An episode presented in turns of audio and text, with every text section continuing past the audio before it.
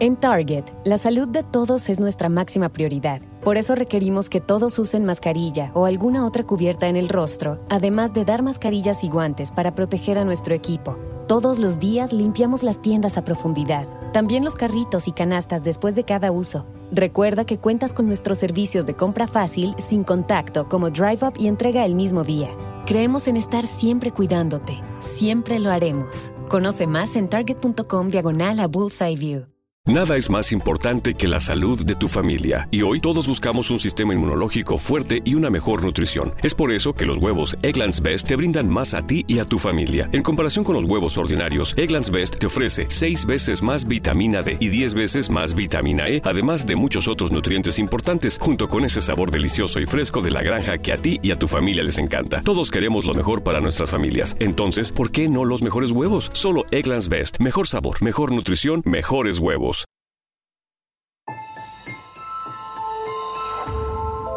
Durante años, se pensó que el Yeti vivía en los Himalayas. ¡Bienvenidos al Himalaya! Hoy, después de una extensiva investigación, sabemos que no es así. El Yeti está en México. Y este es su espacio. Yo, check this out.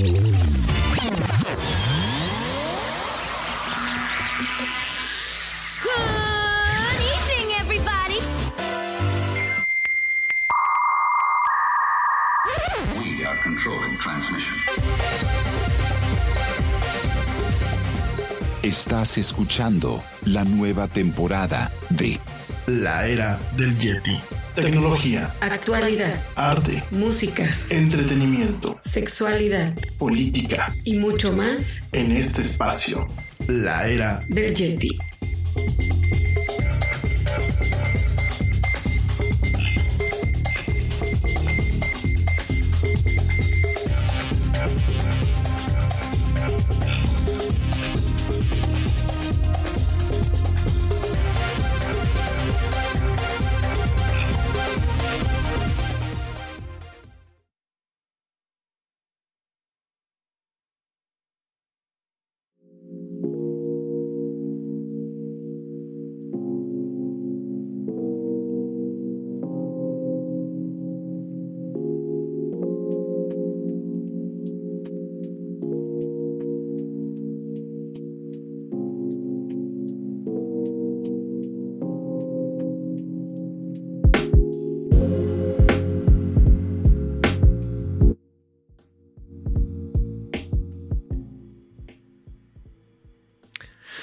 Hola, ¿cómo estás? Muy buenas tardes, muy buenas noches o muy buenos días, dependiendo desde dónde y cómo me escuches y me veas. Como siempre, me da una tremen- un tremendo gusto estar contigo y darte la más cordial bienvenida a esto que es la mañanera del Yeti, de la era del Yeti. Bueno, ya no es mañanera, y ahorita ya estamos arrancando, no tarde, estamos arrancando tardísimo, una disculpa. Hoy teníamos contemplado arrancar a la 1 pm. Desafortunadamente, el, a en ocasiones las cosas no nos salen y estamos arrancando tarde, pero bueno, aquí estoy, aquí estoy contigo.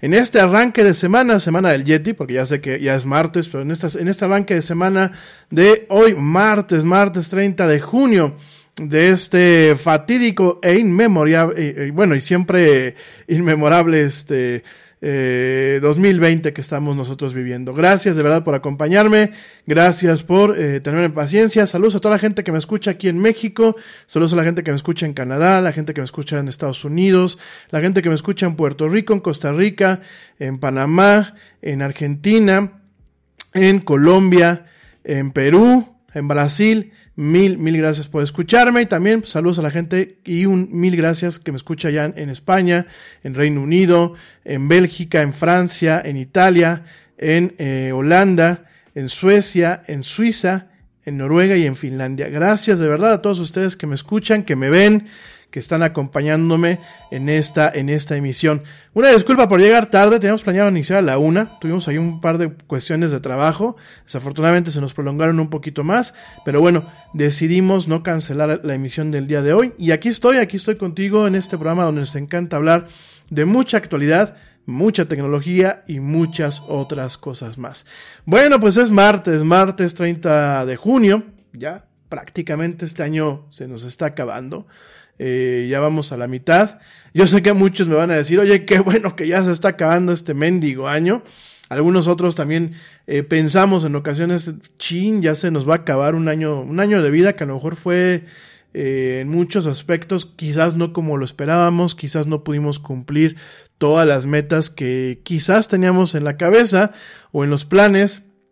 Dice una amiga eh, que quiero mucho, saludos a Georgina si me está escuchando, mi, mi, mi hermanastra malvada Gina, dice mi amiga, dice mi buena Gina que dice este, eh, quieres que Dios se ría, cuéntale tus planes, ¿no? Y creo que ahorita nos está tocando un poquito eso.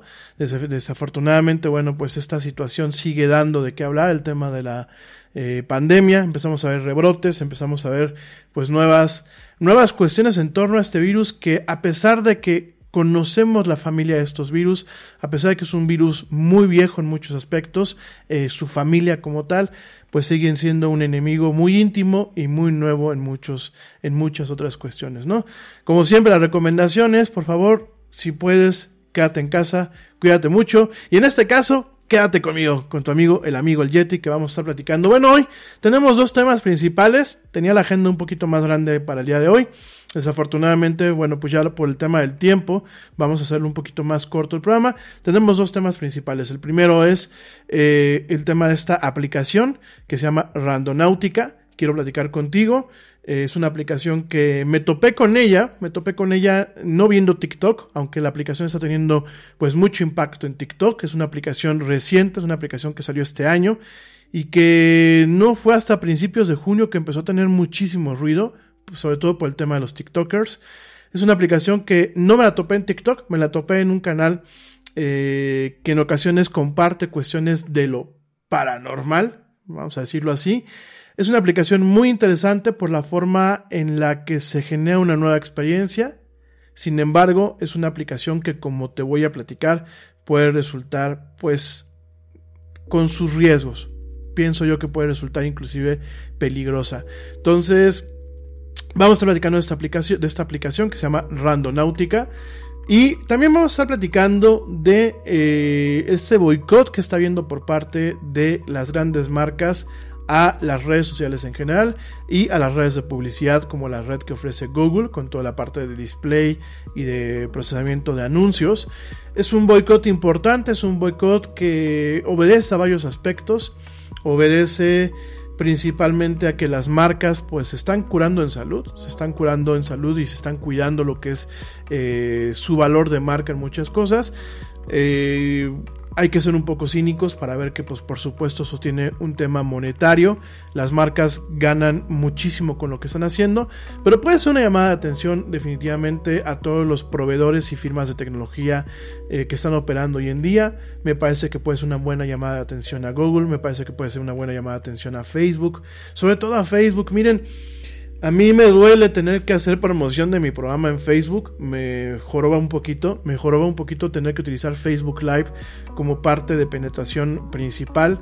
Eh, yo quisiera que, pues bueno, me empiecen a acompañar empiecen pues, realmente a meterle un poquito más de candela a esa parte de la comunidad del Yeti en plataformas como lo es Twitch y como es YouTube.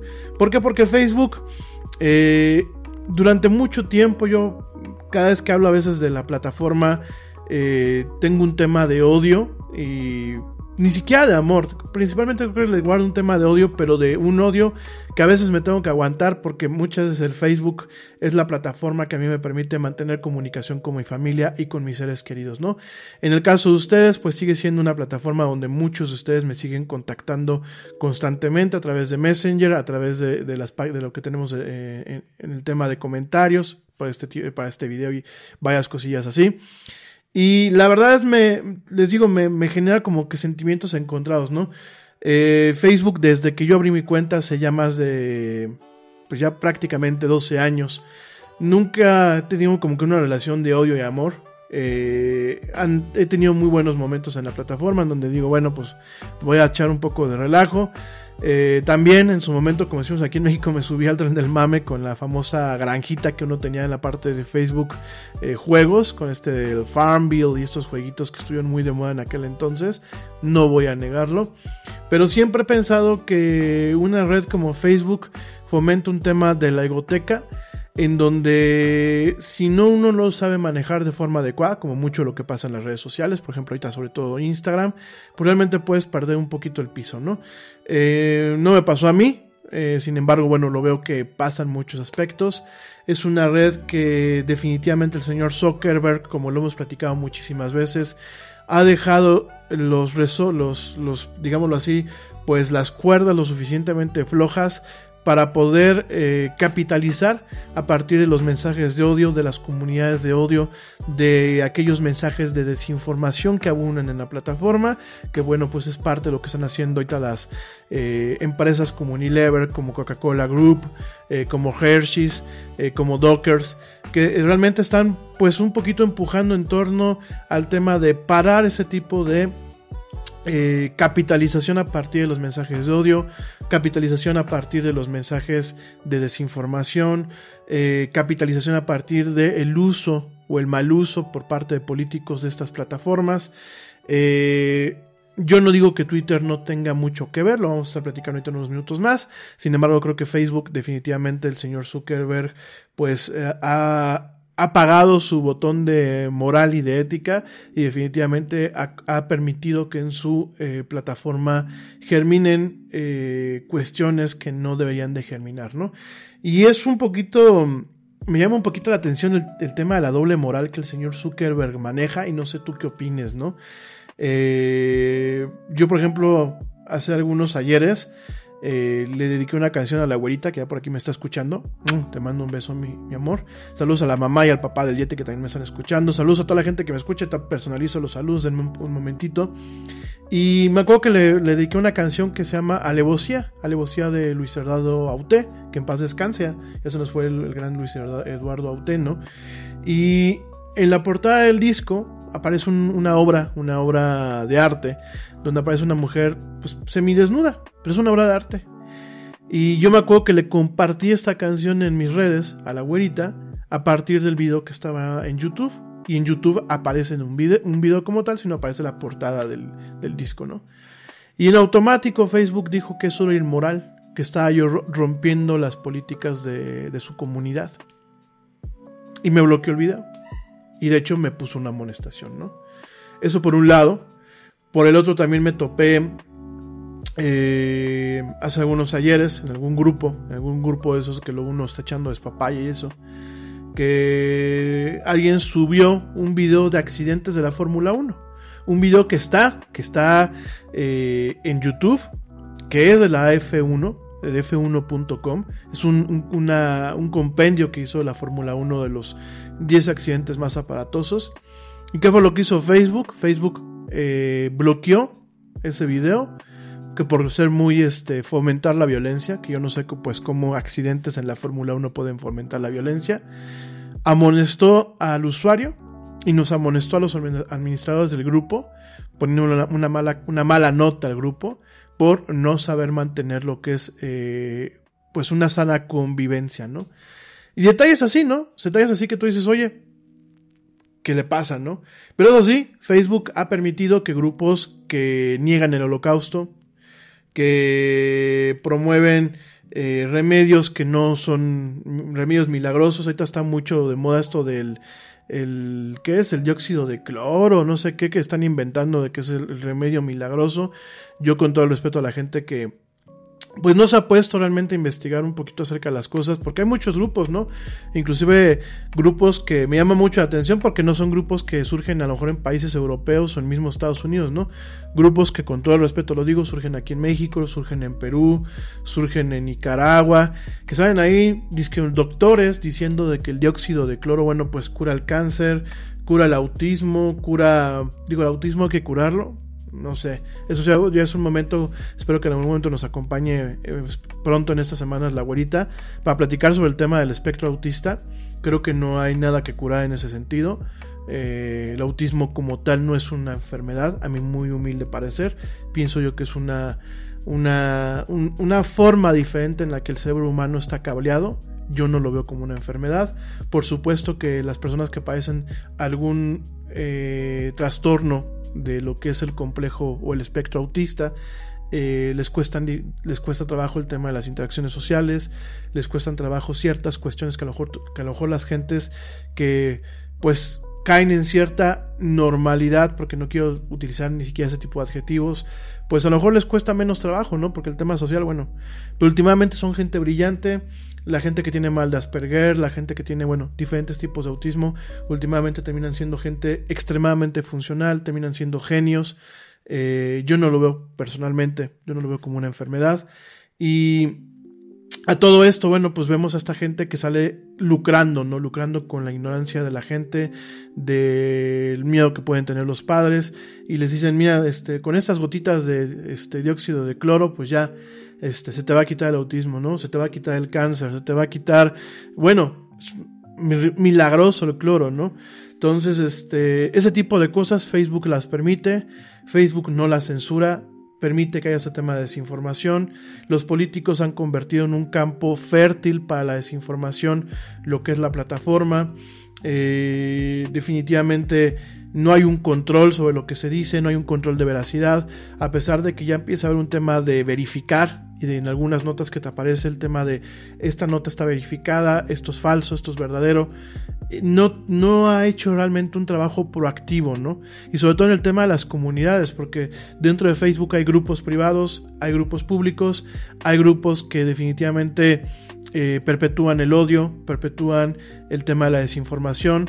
En algún momento el señor Zuckerberg, que pues es judío, él dice que pues que su abuelo había escapado de un campo de concentración, que él entendía el tema del, del de cómo se llama pues del, del, holocausto pero que él dejaba abierto aquellas páginas y aquellos grupos que negaban el holocausto que promovían el antisemitismo que realmente generaban un mensaje de odio en, contra de los judíos que porque él decía que era un tema de interés público que era un tema en donde eh, era un, punto de la población que tenía el derecho a tener una opinión diferente, ¿no?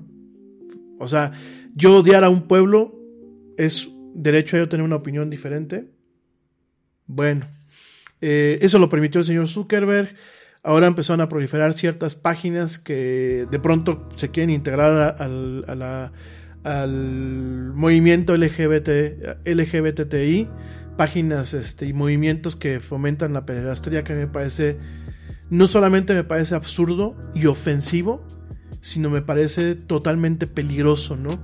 Que de pronto se piense que la pederastría es algo equiparable a lo que es eh, cualquiera de las preferencias o variedades sexuales que pueden haber dentro de lo que es la LGBTI, ¿no?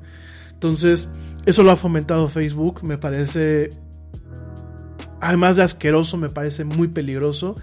Y definitivamente eh, han habido muchas llamadas de atención. La Unión Europea pues ha llamado a declarar al señor Zuckerberg directamente ante su parlamento. Nunca se ha hecho presente. En Estados Unidos la única, la, única vez que estuvo el señor Zuckerberg pues fue muy lamentable. No sabemos si estaba un robot o estaba un ser humano tratando de, de declarar ante el Congreso. Eh, me queda también claro que bueno, pues muchos de los aliados que tiene el señor Zuckerberg en el Congreso son los mismos aliados del señor Trump, son republicanos que no entienden de tecnología, pero pues mientras a ellos les genera un beneficio, mientras ellos puedan seguir mintiendo utilizando la plataforma, eh, Facebook lo va a permitir. ¿Por qué? Porque pues hay un dinero de por medio. Y lo que estamos viendo, digo, ya entré de, lleno con el tema, lo que estamos viendo es que hay un tope. Eh, hay un tope en el sentido en que hay ciertas marcas que dicen enough is enough, suficiente, suficiente. Creo que nos está tocando ver marcas que dicen yo me empiezo a lavar las manos, quizás tarde, ¿eh? a lavar las manos y a curar en salud. Y entonces lo que voy a hacer es, querido Facebook, yo retiro mi inversión publicitaria de tu plataforma, retiro la inversión publicitaria de Twitter, porque Twitter tampoco ha hecho un trabajo ejemplar. Eh, retiro mi inversión publicitaria de Google. De Google no solamente le pegas a Google, le pegas a YouTube y le vas a pegar muy duro, por supuesto, porque YouTube pertenece a Google. Y retiro mi inversión de Instagram, que al final del día pertenece a eh, Facebook, ¿no? Eh, muchas de las marcas que están retirando sus cosas son marcas que venden commodities. que es un commodity? Pues la Coca-Cola, este, los Kleenex, las cremas. Eh, se está retirando, por ejemplo, Unilever, ¿no? Unilever, pues es la, es la empresa que es dueña de Dove. eh, se está retirando, por ejemplo, eh, marcas de moda como Dockers. Realmente está viendo un impacto, ¿no? Personalmente creo que llega tarde. Sí, personalmente creo que llega tarde. Creo que llega muy tarde. Creo que no basta que solamente sea como en el caso de Unilever por lo que resta del año. Creo que definitivamente deberíamos esperar eh, o deberíamos, si lo queremos ver así, exigir que en algún momento pues sea a lo mejor no solamente por un año, sino por un... eh, vamos a pensar por más tiempo. Quizás este, hasta que realmente se vean cambios. Ellos lo están manejando por el tema eh, del odio. Están, son campañas, bueno, son empresas que crearon algo que es eh, una campaña en contra de los mensajes de odio. Ahorita te voy a platicar un poquito acerca más de eso. Y la verdad, eh, a ver, mi gente. Eh, di a la mamá del Yeti, bueno, pues es, es mejor que hagan algo que no hagan nada. Me queda muy claro, gente. Pero creo que están llegando tarde y creo que hay que ser más contundentes. Definitivamente, yo creo que con todas estas marcas, la publicidad, a ver, el que va a querer seguir consumiendo coca, lo va a seguir haciendo. Me parece que la Coca-Cola es una marca que muchas personas nos casamos con la marca. A mí personalmente no me gusta la Pepsi. Jamás me ha gustado. Cuando me la tengo que tomar porque voy al cine, porque me la ofrecen en alguna parte, me la tomo cuando estoy buscando un refresco de, eh, de cola. Pero definitivamente no me gusta la Pepsi, no me gusta el sabor. Eh, a pesar de que el sabor es muy similar al de la Coca-Cola, no me gusta el sabor, no me gusta lo dulce de la Pepsi, ni de la versión de la Pepsi Light. Siempre he sido alguien desde muy pequeño que consume Coca. eh, o cualquiera de la marca de la familia Coca-Cola. No me gustan todas las Coca-Colas, yo prefiero la Light. Y no me tomo la Light para evitar que la para guardar la línea, como dicen, no, por supuesto, en mi caso yo tengo que evitar que la, la curva se haga más curva. Ya no solamente estoy guardando la línea, es evitar que la línea curva. Sí, que evitamos que la línea, la línea curva se haga más, más curva. Por aquí dijeron que I love Coca-Cola. A mí me gusta la light porque no es tan dulce. Es que yo, como ya soy muy dulce, tomar cosas con, con azúcar, pues me empalaga, ¿no? Ay, me saqué una, una tontería, perdónenme. Entonces, eh, me queda muy claro que la gente, no porque deje de ver el estímulo de la Coca-Cola en, las redes sociales, va a dejar de consumirla, ¿no? Me queda muy claro.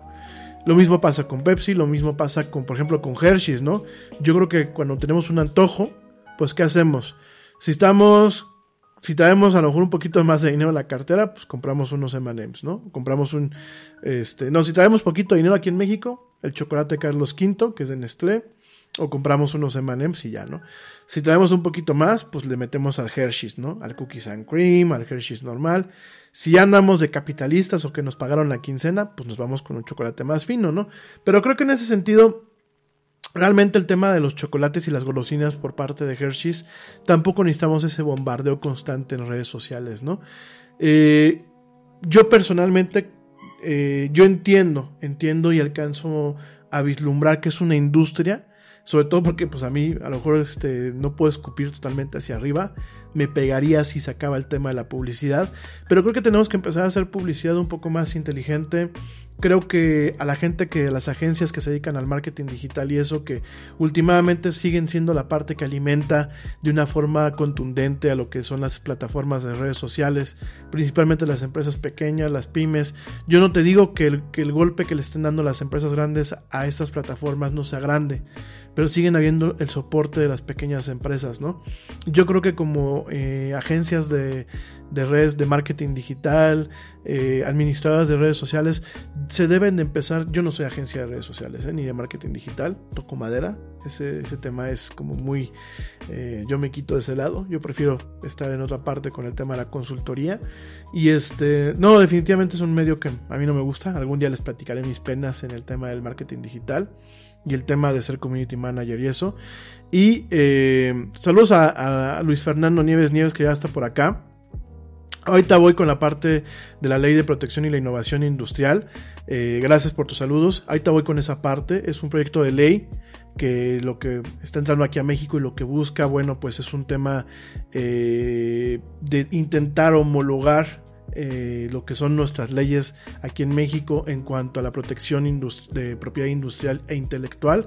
Es un tema de que intenta, pues definitivamente, eh, homologar a lo que se tiene en Estados Unidos. Que, miren mi gente, ahorita voy a entrar a ese tema, pero definitivamente es la primera vez que les puedo decir que no me, no me emociona un tema en cuanto a proteger la, la propiedad intelectual y, e industrial, sobre todo porque bajo el criterio que se quiere homologar o contra lo que se quiere homologar es contra la DMCA, eh, lo que es la DMSA o la Digital Millennium eh, Copyright Act. Es un acta, es una ley, un conjunto de leyes que se pasaron en la época de Bill Clinton. Es un tema que en Estados Unidos llevamos muchísimos años observando al país vecino pues saber en qué momento la reforman, porque es una ley que hay que reformarla, es una ley que en muchos aspectos es más nociva que benéfica y desafortunadamente como parte del el nuevo tratado de libre comercio que, al que se suscribió México y Canadá, pues están habiendo un tema de una homologación sí o sí de nuestras leyes con las suyas, ¿no? En algunos momentos te voy a platicar más de eso, Luis. Gracias por eh, contactarnos. Saludos a toda la, a ti a toda la audiencia. Y eh, es un tema muy interesante. De hecho, no lo pensaba tocar hoy, pero bueno, lo voy a, a, empezar a tocar el día de hoy y mañana profundizo un poquito más. Creo que a todos nos va a afectar y nos va a afectar en formas negativas si realmente no se ponen los candados adecuados para que la ley no corra el riesgo de que se interprete a modo o como se le dé la gana a la gente que la está aplicando, ¿no? Que es algo que pasa constantemente en países de América Latina, ¿no? Entonces, ahorita me voy con ese tema. Gracias Luis por el, comentario. Me parece que preguntaste algo muy, muy, muy, muy importante. Y este, me voy con el tema del boicot a las redes sociales. Ahorita ya me voy a ir a un corte. Eh, lo que quiero decirles es, está habiendo un, eh, pues un boicot, un boicot importante. Las empresas que están involucradas son Unilever, Verizon, que es el gigante de las telecomunicaciones ahí en Estados Unidos, Coca-Cola, Starbucks, Microsoft, eh, Eddie Bauer, Dockers, también está Levi Strauss Group, eh, la marca de los pantalones Levi's también está involucrada, Ben Jerry's, Patagonia, The North Face, Hershey, Honda, son algunas de las empresas que, bueno, han creado esta campaña. Diageo, Diageo que, bueno, pues es la empresa que es dueña del Bacachá, de las marcas como el Bacardí, el Bacachá que tomamos aquí en México. Diageo también está involucrada. Son muchas empresas que lo que están haciendo, bueno, es decir, ¿sabes qué, compadre? Eh, plataformas de redes sociales, plataformas de publicidad en línea, los vamos a castigar. ¿Y el castigo cuál es? Eh, vamos a dejar de invertir en ustedes el tema de la publicidad, ¿no? Eh, realmente te comento, te comento, muchas están haciendo una pausa. En el caso de Unilever, que me quito el sombrero, Unilever dijo, ¿saben qué? Yo por lo menos lo que resta del año no voy a invertir ni un centavo más en redes sociales. Eh, Coca-Cola dijo que por lo menos lo que va de a partir de mañana hasta finales de julio, por lo menos ellos van a dejar de invertir, van a hacer un análisis. Empresas como Diageo, eh, empresas como eh, Starbucks dijeron, ¿saben qué? Vamos a suspender prácticamente en todas las redes sociales, a pesar de que Starbucks dice que todo va a mantener algunos anuncios en YouTube. Y esto tiene muchos enfoques amigos y tiene cosas positivas. Definitivamente creo que apretarle las tuercas a las firmas de tecnología en la parte en la que les duele, que es pues el tema de los dineros y el tema de la factibilidad de hoy dejo de cobrar porque no están invirtiendo en mí. Eh, me parece muy eh, importante, me parece que son cosas buenas. Sin embargo, tiene muchos, muchas cosas que también pueden tener pues un lado no tan bueno, ¿no? Un lado oscuro. Voy a platicarte de todo esto y más ahora que, que ande por acá. Eh, Vamos platicando, le mando, le mando un beso y un abrazo a mi sobrina Anetita, que ya me puso por aquí un mensaje en el chat de la del Yeti. Te mando un beso, mi Anetita hermosa. Espero que ya nos podamos ver prontito, aunque estamos con el tema del virus. No me tardo nada, me voy rápidamente a un corte. Te recuerdo que me puedes ubicar en mis redes sociales. A ti que me escuchas en Spreaker y otras plataformas, me puedes ubicar en mis redes sociales. En Facebook me encuentras como La Era del Yeti. En Twitter me encuentras como arroba el Yeti oficial. En Instagram me encuentras como arroba la era del Yeti en Twitch. Ya tenemos el canal en Twitch, ya estamos transmitiendo. Por favor, si a ti te gustan los juegos, si frecuentas mucho este canal, si tienes una suscripción de Amazon, de Amazon Prime, por favor suscríbete a mi canal en Twitch. Vamos a estar montando también eh, sesiones de Let's Play, donde bueno, pues voy a estar ahí jugando con ustedes y platicando un poquito.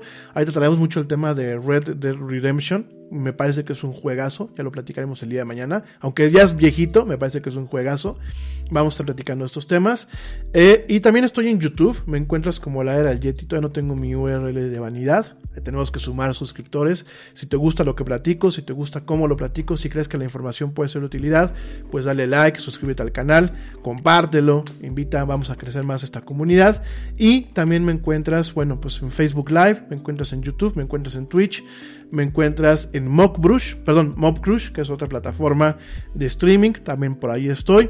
Y por supuesto, a ti que me escuchas en vivo, también puedes escuchar en diferido, como a través del podcast, este podcast que estamos grabando constantemente en vivo.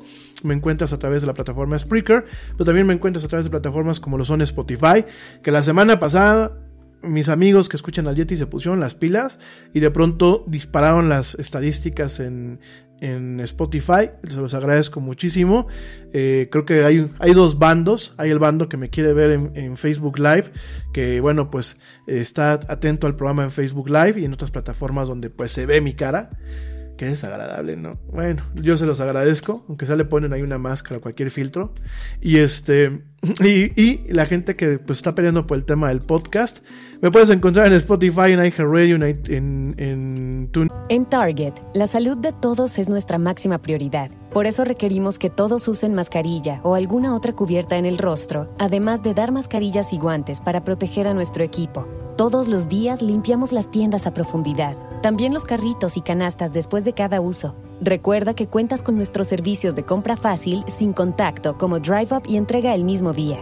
Creemos en estar siempre cuidándote. Siempre lo haremos. Conoce más en target.com diagonal a Bullseye View. Still paying hundreds of dollars for prescription glasses? Let's change that. At Zenni.com, our factory direct model means no middlemen or outrageous markups. Just the same quality frames and lens options as the other guys for one tenth the price. Zenni offers prescription glasses starting at $6.95, as well as affordable sunglasses, blue blockers, and more. The best part? Try any frame, anywhere, with our 3D virtual try on. Visit Zenni.com today and change the way you buy glasses forever. en Stitcher, en Castbox, en Deezer, en Pocket Cast, en Podcasts Addict, Addict, perdón, y por supuesto, por supuesto me encuentras en las aplicaciones nativas de podcasting de Apple y de Google. Miren mi gente, no me tardo, se los juro no me tardo nada, denme unos minutitos, tomo aire, tomo un poco de agua y ya vuelvo con ustedes para seguir platicando del boicot. Vamos a platicar un poquito de la entrada o la propuesta de, entrada de ley, que es una ley auxiliar eh, con el tema de eh, la propiedad intelectual y la propiedad industrial. Y por supuesto, algo que la gente ya se puso muy animada, vamos a estar hablando de Randonáutica, esta aplicación interesante pero peligrosa. No me tardo nada, no te desconectes, sigues escuchando esto que es la era del Yeti.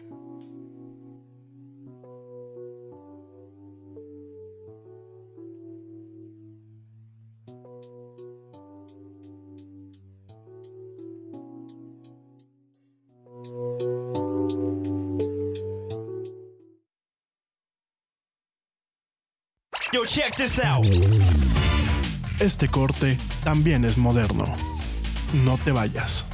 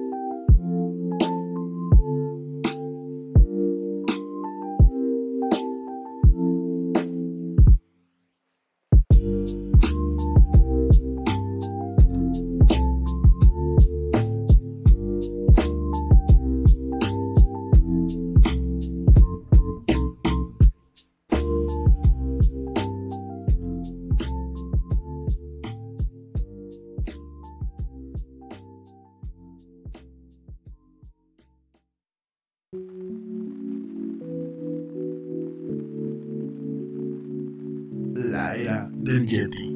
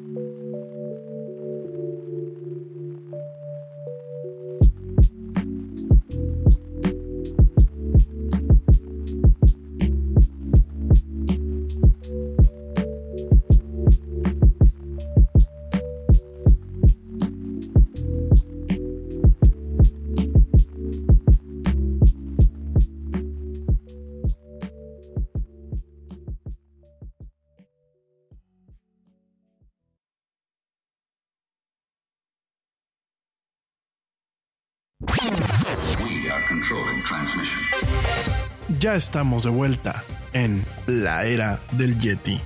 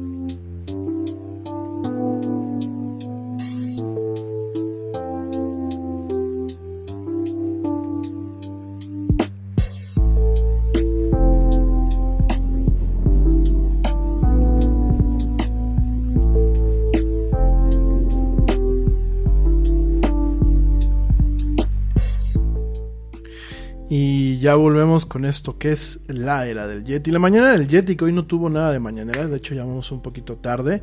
Pero bueno, gracias por acompañarme. La música que les estoy poniendo de fondo y la música que les voy a estar poniendo a lo largo de estas semanas en esto que es la era del Yeti. Esta música pertenece a un artista que se llama Harris Heller, muy prolífico, que ha hecho pues varias playlists y varias canciones para lo que es este una plataforma como lo es Spotify. Esta colección en especial que él mismo ha y al cual le agradecemos muchísimo a Harris Heller se llama Stream Beats Lo-Fi, son ritmos lo-fi. Estos ritmos son como para poder estudiar, como para poder concentrarse cuando uno trabaja, son ritmos que son muy comunes. De hecho, en su momento Adult Swim Adult Swim, que es la parte de entretenimiento adulto de Cartoon Network, eh, lanzó en su momento bueno, una serie de, de música eh, lo-fi. De hecho, utilizan pues el arte de. Se fue el nombre, es el arte 8-bit, que así le llaman. De, me parece que se apellida el cuate Stephenson. Y eh, pues ponen a personajes eh, famosos de, este, de esta plataforma, como lo es Ricky Morty. Que bueno, ya estamos esperando que nos llegue la- el resto de la tercera temporada.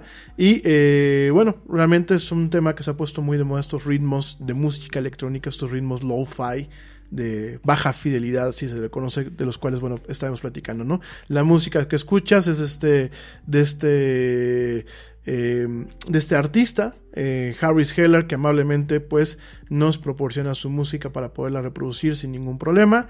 Y esta, esta, en especial, esta pieza que te acabo de poner ahorita, esa que estás escuchando, es una pieza muy melancólica, se llama When You Were Here, de Harris Heller, de su álbum In 4K, en 4K. Te voy a compartir, te voy a compartir esta lista para que la puedas escuchar y descargar a través de Spotify. Te la estoy compartiendo ya en mis redes sociales. Bueno, mi gente, oigan, eh, Vamos a seguir con el tema del, del boicot. Igual no voy a profundizar mucho el día de hoy. Ya mañana lo profundizaremos porque quiero platicar un poquito acerca de lo que nos preguntó aquí este Luis Fernando. Y quiero platicar, por supuesto, acerca de eh, lo que te acabo de la, la, aplicación esta de Randonáutica, que me parece pues muy, muy interesante. Y déjame rápidamente comentarte de qué estamos hablando cuando hablamos de un boicot. No es un boicot como, el que decimos la gente cuando nos enojamos y, y agarramos y vamos a boicotear al Oxxo, vamos a boicotear a Bimbo. No, no, no. Aquí es un boicot donde realmente la empresa que tiene la sartén por el mango agarra y dice no me conviene, no me conviene manchar mi imagen apoyando a estas plataformas. Creo que ganan muchas cosas además de eso. Creo que ganan inclusive mayor publicidad que el hacerse publicidad a través de estas plataformas. Creo que resuenan con una parte importante de la gente. No voy a entrar ahorita en detalles, eh, amigos, sobre qué opino yo en general del movimiento que se está haciendo. Particularmente pienso que es positivo, aunque bien llega tarde. Eh, sí, me cae un poco el tema del cinismo, en donde pues definitivamente no lo hacen tanto por eh, el tema del, del, mensaje de odio que puedan tener, sino porque bueno, son empresas y todo lo que genere dinero o que evita que se pierda dinero, pues ayuda, definitivamente. Y eh, no voy a entrar en detalles con lo que están habiendo ahorita mucho, de que por ejemplo un fabricante de memorias RAM dijo que no iba a sacar sus memorias RAM de color blancas. A ver, una memoria RAM, o sea, una memoria RAM que tú la pones en tu computadora y aunque seas este eh, de PC Master Race, aunque tú tengas tu, computadora con un panel eh, de acrílico, de cristal, rara vez se, se alcanza a ver el módulo de memoria, ¿verdad? Pero dijo este fabricante que ya no los va a sacar en esta variación, que porque eran racistas, ¿no? Porque eh, los disipadores de calor de estos módulos de memoria eran de color blanco, ¿no?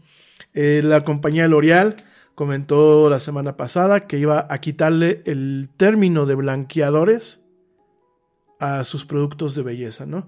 Entonces no voy a entrar en esos detalles, quizás el jueves lo platiquemos, que estemos relajados y que tenga alguien que me jale las orejas si me empiezo a exaltar, porque ahorita pues este puedo agarrar y empezarme aquí a echar coraje, definitivamente creo que eh, sí se tiene que, que combatir contra los mensajes de odio, sí tenemos que buscar una forma de hacer catarsis y evitar que se siga repitiendo lo que está pasando en Estados Unidos, lo que está pasando aquí en México, porque también México, aunque digamos que no, en muchos aspectos de la, sociedad somos un país racista.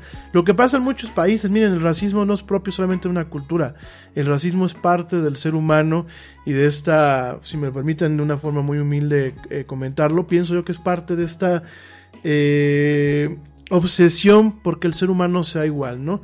Eh, igual, pero no igualdad de derechos muchas veces, igual a como yo pienso que debe de existir una igualdad, ¿no? Me da mucha risa y, es lo único que voy a comentar porque si no me empiezan a linchar. Eh, me da mucha risa que los movimientos afines a las corrientes de pensamiento de la izquierda, que yo siempre les he dicho en este programa que yo no soy ni de izquierdas ni de derechas. Yo pienso que el ser humano, si realmente queremos caminar hacia una nueva forma de ser de esta especie, que lo estamos necesitando, y si realmente en algún momento queremos mantener asegurada nuestra supervivencia, a pesar de todo el daño que nos estamos haciendo como, como especie, que le estamos haciendo al, al, al, al medio ambiente, que últimamente cuando decimos es que hay que salvar la tierra, me parece que es una forma muy, muy absurda de decir hay, hay que salvarnos nosotros, ¿no? Porque a lo mejor nosotros podemos acabar con todas las, con muchas formas de vida en la Tierra. Pero la vida siempre en, encuentra su cauce, ¿no? Y tenemos las bacterias, tenemos tardígrados, tenemos anfibios, tenemos insectos que pues aguantan hasta bombas atómicas prácticamente, ¿no? Me parece pues un poquito como el, querer decir, sí, lo voy a hacer por mi planeta, ¿no? Compadre, hazlo por ti. Vamos a dejarnos un poquito las pajas mentales y el romanticismo y el pensamiento mágico que en ocasiones traemos, ¿no? Y a lo que voy con esto es, yo creo que si queremos realmente caminar hacia un futuro donde la especie humana opere y funcione y sobreviva, creo que tenemos que hacer una catarsis, ¿no? Y empezar a dejar de buscar el, ah, no, yo no voy de acuerdo contigo, yo soy de derechas. Ah, no, yo no voy de acuerdo contigo, yo soy de izquierdas. Creo que hay que caminar por el centro. Creo que ambos extremos tienen algunos puntos rescatables que de una forma positiva quizás converjan en el centro. Es mi humilde opinión, no voy a meter ahorita en temas de política. Pero lo que yo iba es que muchas veces del lado de la izquierda, eh, pues buscan una igualdad, ¿no? No quiero profundizar. Muchas veces dicen que la igualdad es todos con los mismos derechos.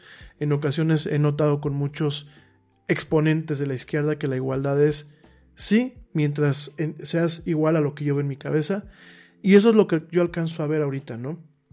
Veo un tema en donde yo quiero que seas igual, pero pues, si eres blanco, güey.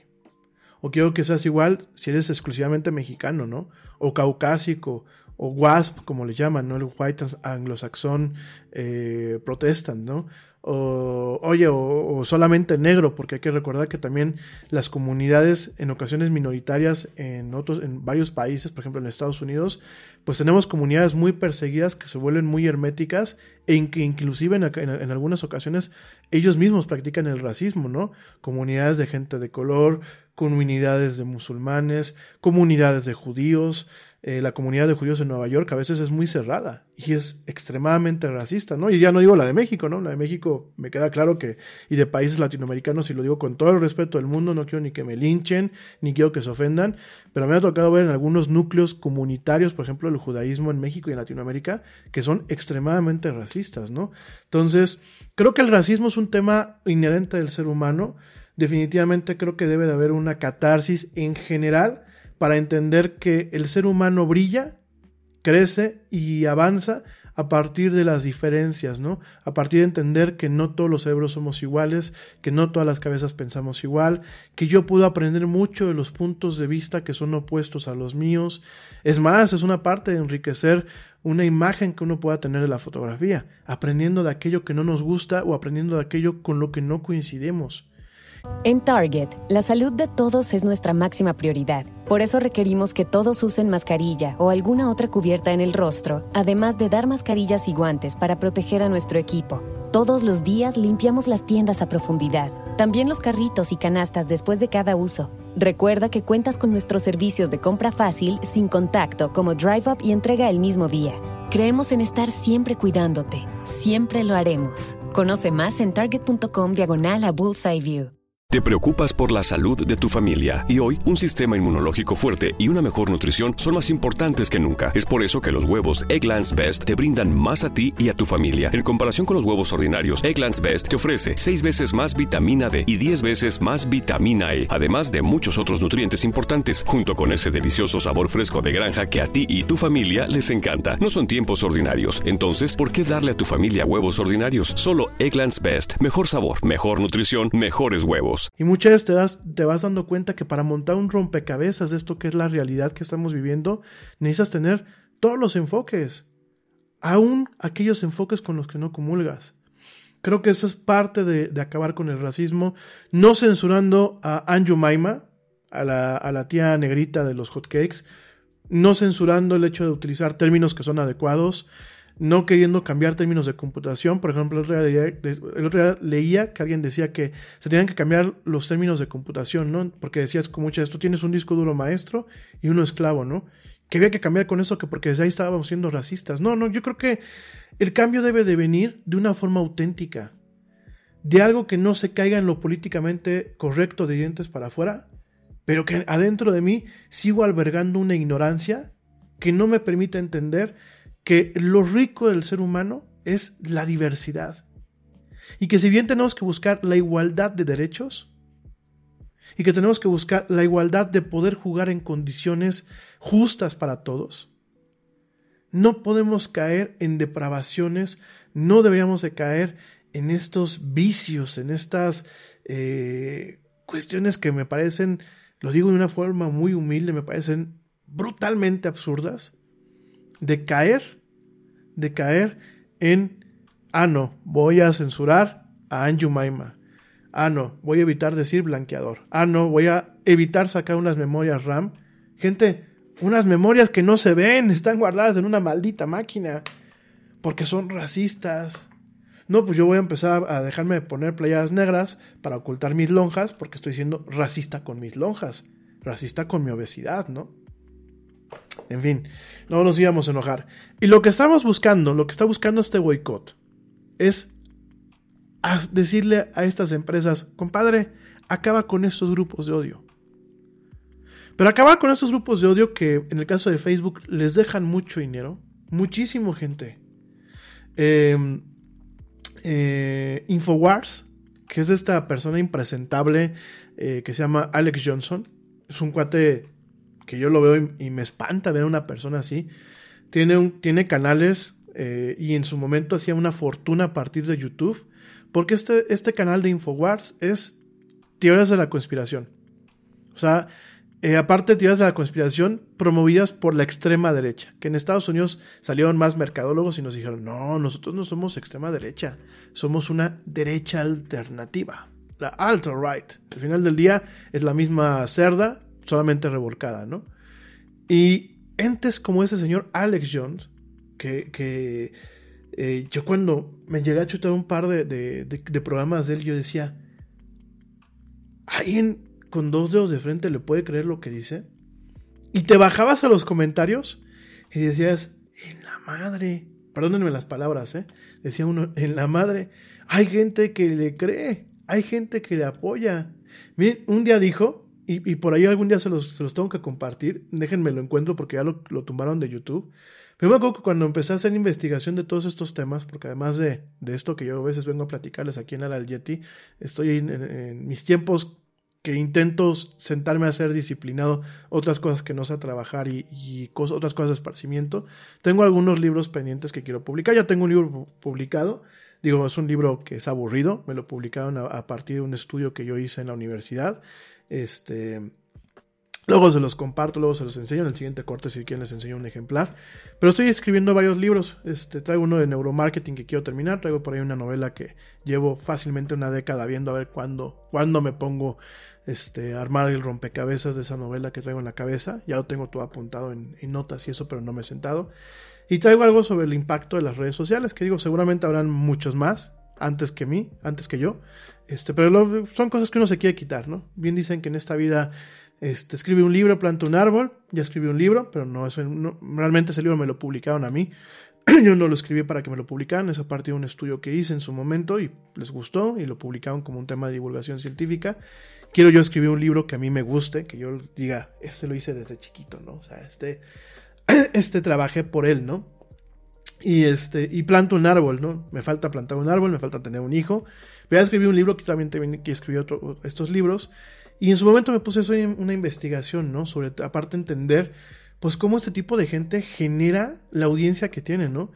Digo, eh, la gente que estamos en esto, yo lo digo humildemente, ¿no? Eh, creo que tengo muy buena audiencia. Eh, yo me voy un poquito ahorita con el tema de la calidad, no de la cantidad. La verdad es que ustedes, cada vez que yo tengo una interacción con algunos de ustedes que me escuchan o que me ven, aprendo muchísimo lo que me pueden ustedes decir, me ponen mucho a pensar.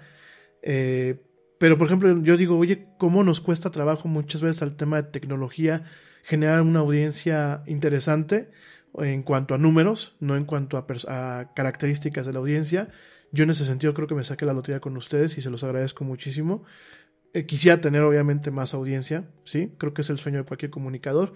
Y yo digo, ¿cómo nos cuesta a veces trabajo a nosotros? Y una persona como él, que aparte llega, todo el tiempo se la pasa gritando, todo el tiempo se la pasa tirando mala vibra. Y en este video en particular me acuerdo que decía que los mexicanos, cuando nos íbamos a, a, a los Estados Unidos, nos gustaba, eh, en nuestra genética estaba el que fuéramos entes violentos y agresivos, ¿no?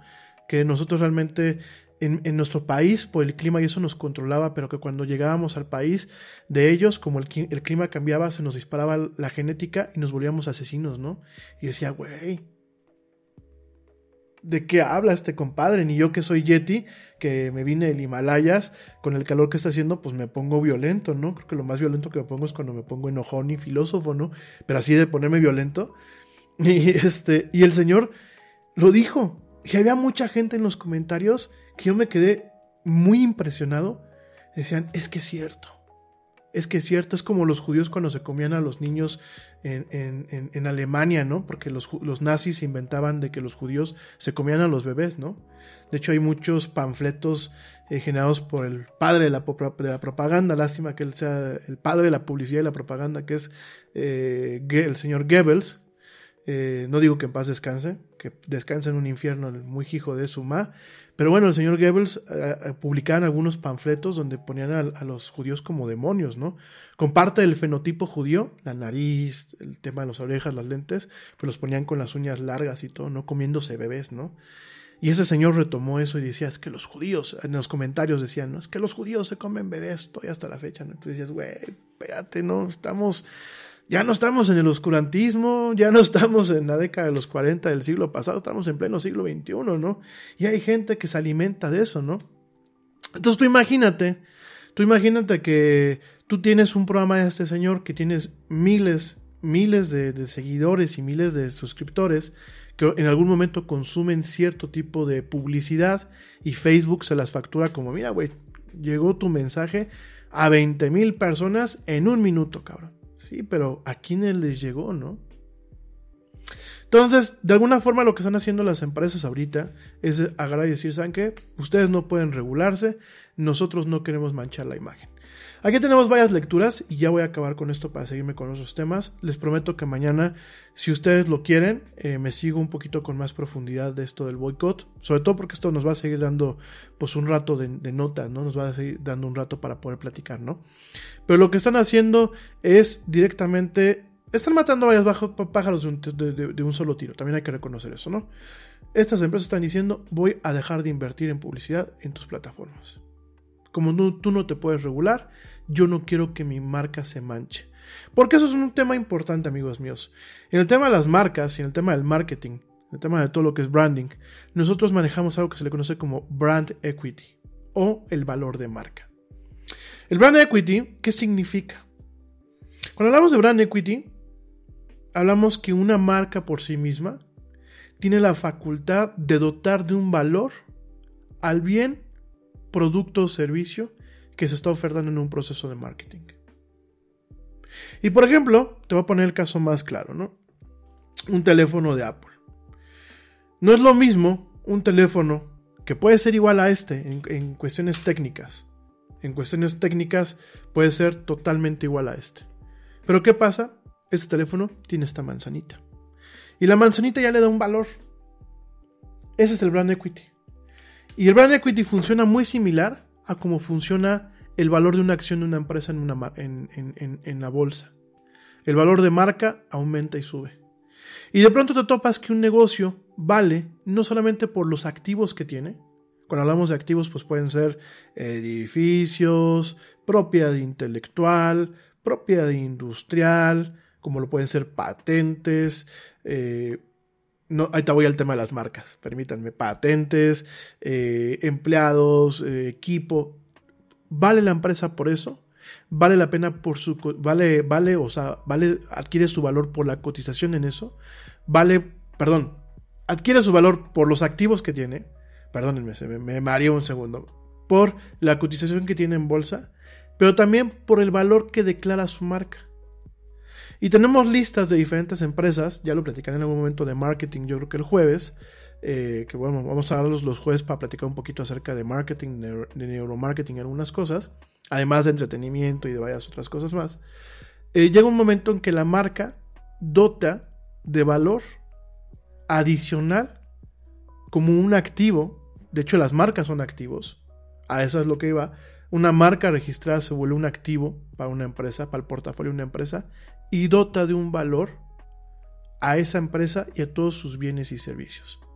Y de pronto yo siempre lo que les platico, ¿no? Tú tienes una taquería y tú la quieres vender. Pero la taquería no es lo mismo que tú la vendas cuando nadie la conoce, a que la vendas cuando tú ya tienes un valor en donde dices, voy a comer tacos al Yeti, voy al Yeti a comprar, a comprar tacos. Voy por unas gringas al Yeti. Gringas, para la gente que me escucha afuera, son unas especies de quesadillas con, eh, con carne al pastor, ¿eh? Para que no empiecen a pensar que estoy aquí hablando de trata de blancas, ni mucho menos la gente que me escucha en otros países, ¿no? La gringa es un tipo de taco, es una quesadilla, lleva queso y lleva eh, carne de cerdo al pastor directamente en tortilla de harina. Y bueno, es una delicia. Ya está, empecé a babear, ¿no? Entonces, este. No es lo mismo por ejemplo, la pura marca, si tú dices es que es el Yeti y ya tiene su marca, su logotipo y todo, ese valor, o sea, el hecho de que ya la conozcan, le da mucho más valor todavía a la taquería. La taquería a lo mejor con activos, con sus empleados, con, vamos a pensar, una cartera de clientes, si lo quieren ver así. La cartera de clientes, pues es el cliente frecuente. Tiene un costo, ¿no? Vamos a pensar, la quieren vender en 5 millones de pesos. Pero como la marca todo el mundo la conoce y hay gente de fuera que inclusive la conoce y dicen, oye, ¿por qué no ponen un, una taquería al Yeti en La Piedad? ¿Por qué no ponen una taquería al Yeti en la Ciudad de México?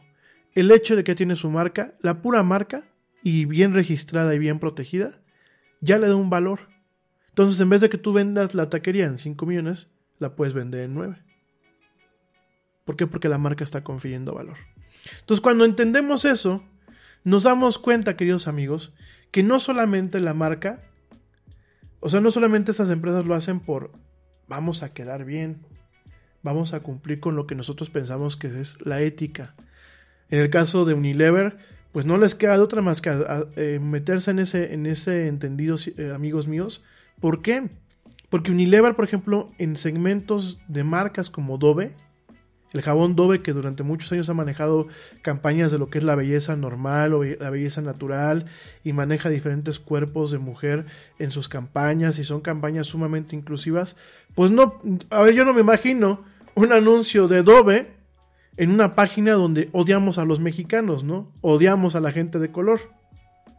Que desafortunadamente, a pesar del control que en ocasiones nos da a los publicistas una plataforma como, como Facebook, ya no tenemos esa granularidad.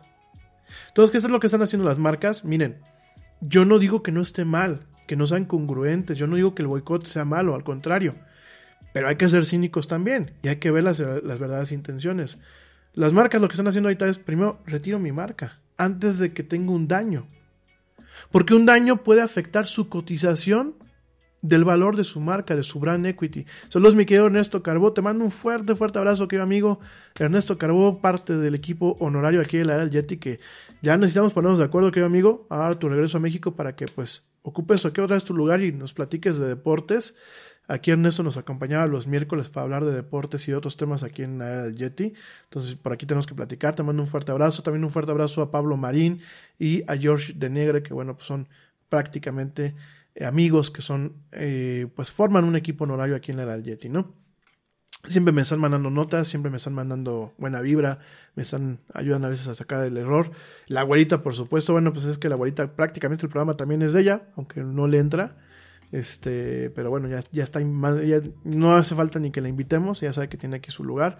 Y de hecho, bueno, estamos planeando algunos programas con la abuelita. Por ahí tenemos un programa de CBD, vamos a hablar de lo que es el CBD, que es este cannabinoide, que no es directamente eh, la parte psicoactiva del THC, sino el CBD, que es una parte medicinal. Vamos a estar platicando, ya por ahí en algún momento la abuelita nos va a acompañar y vamos a traer invitados especialistas en eso. Es un programa que estamos preparando.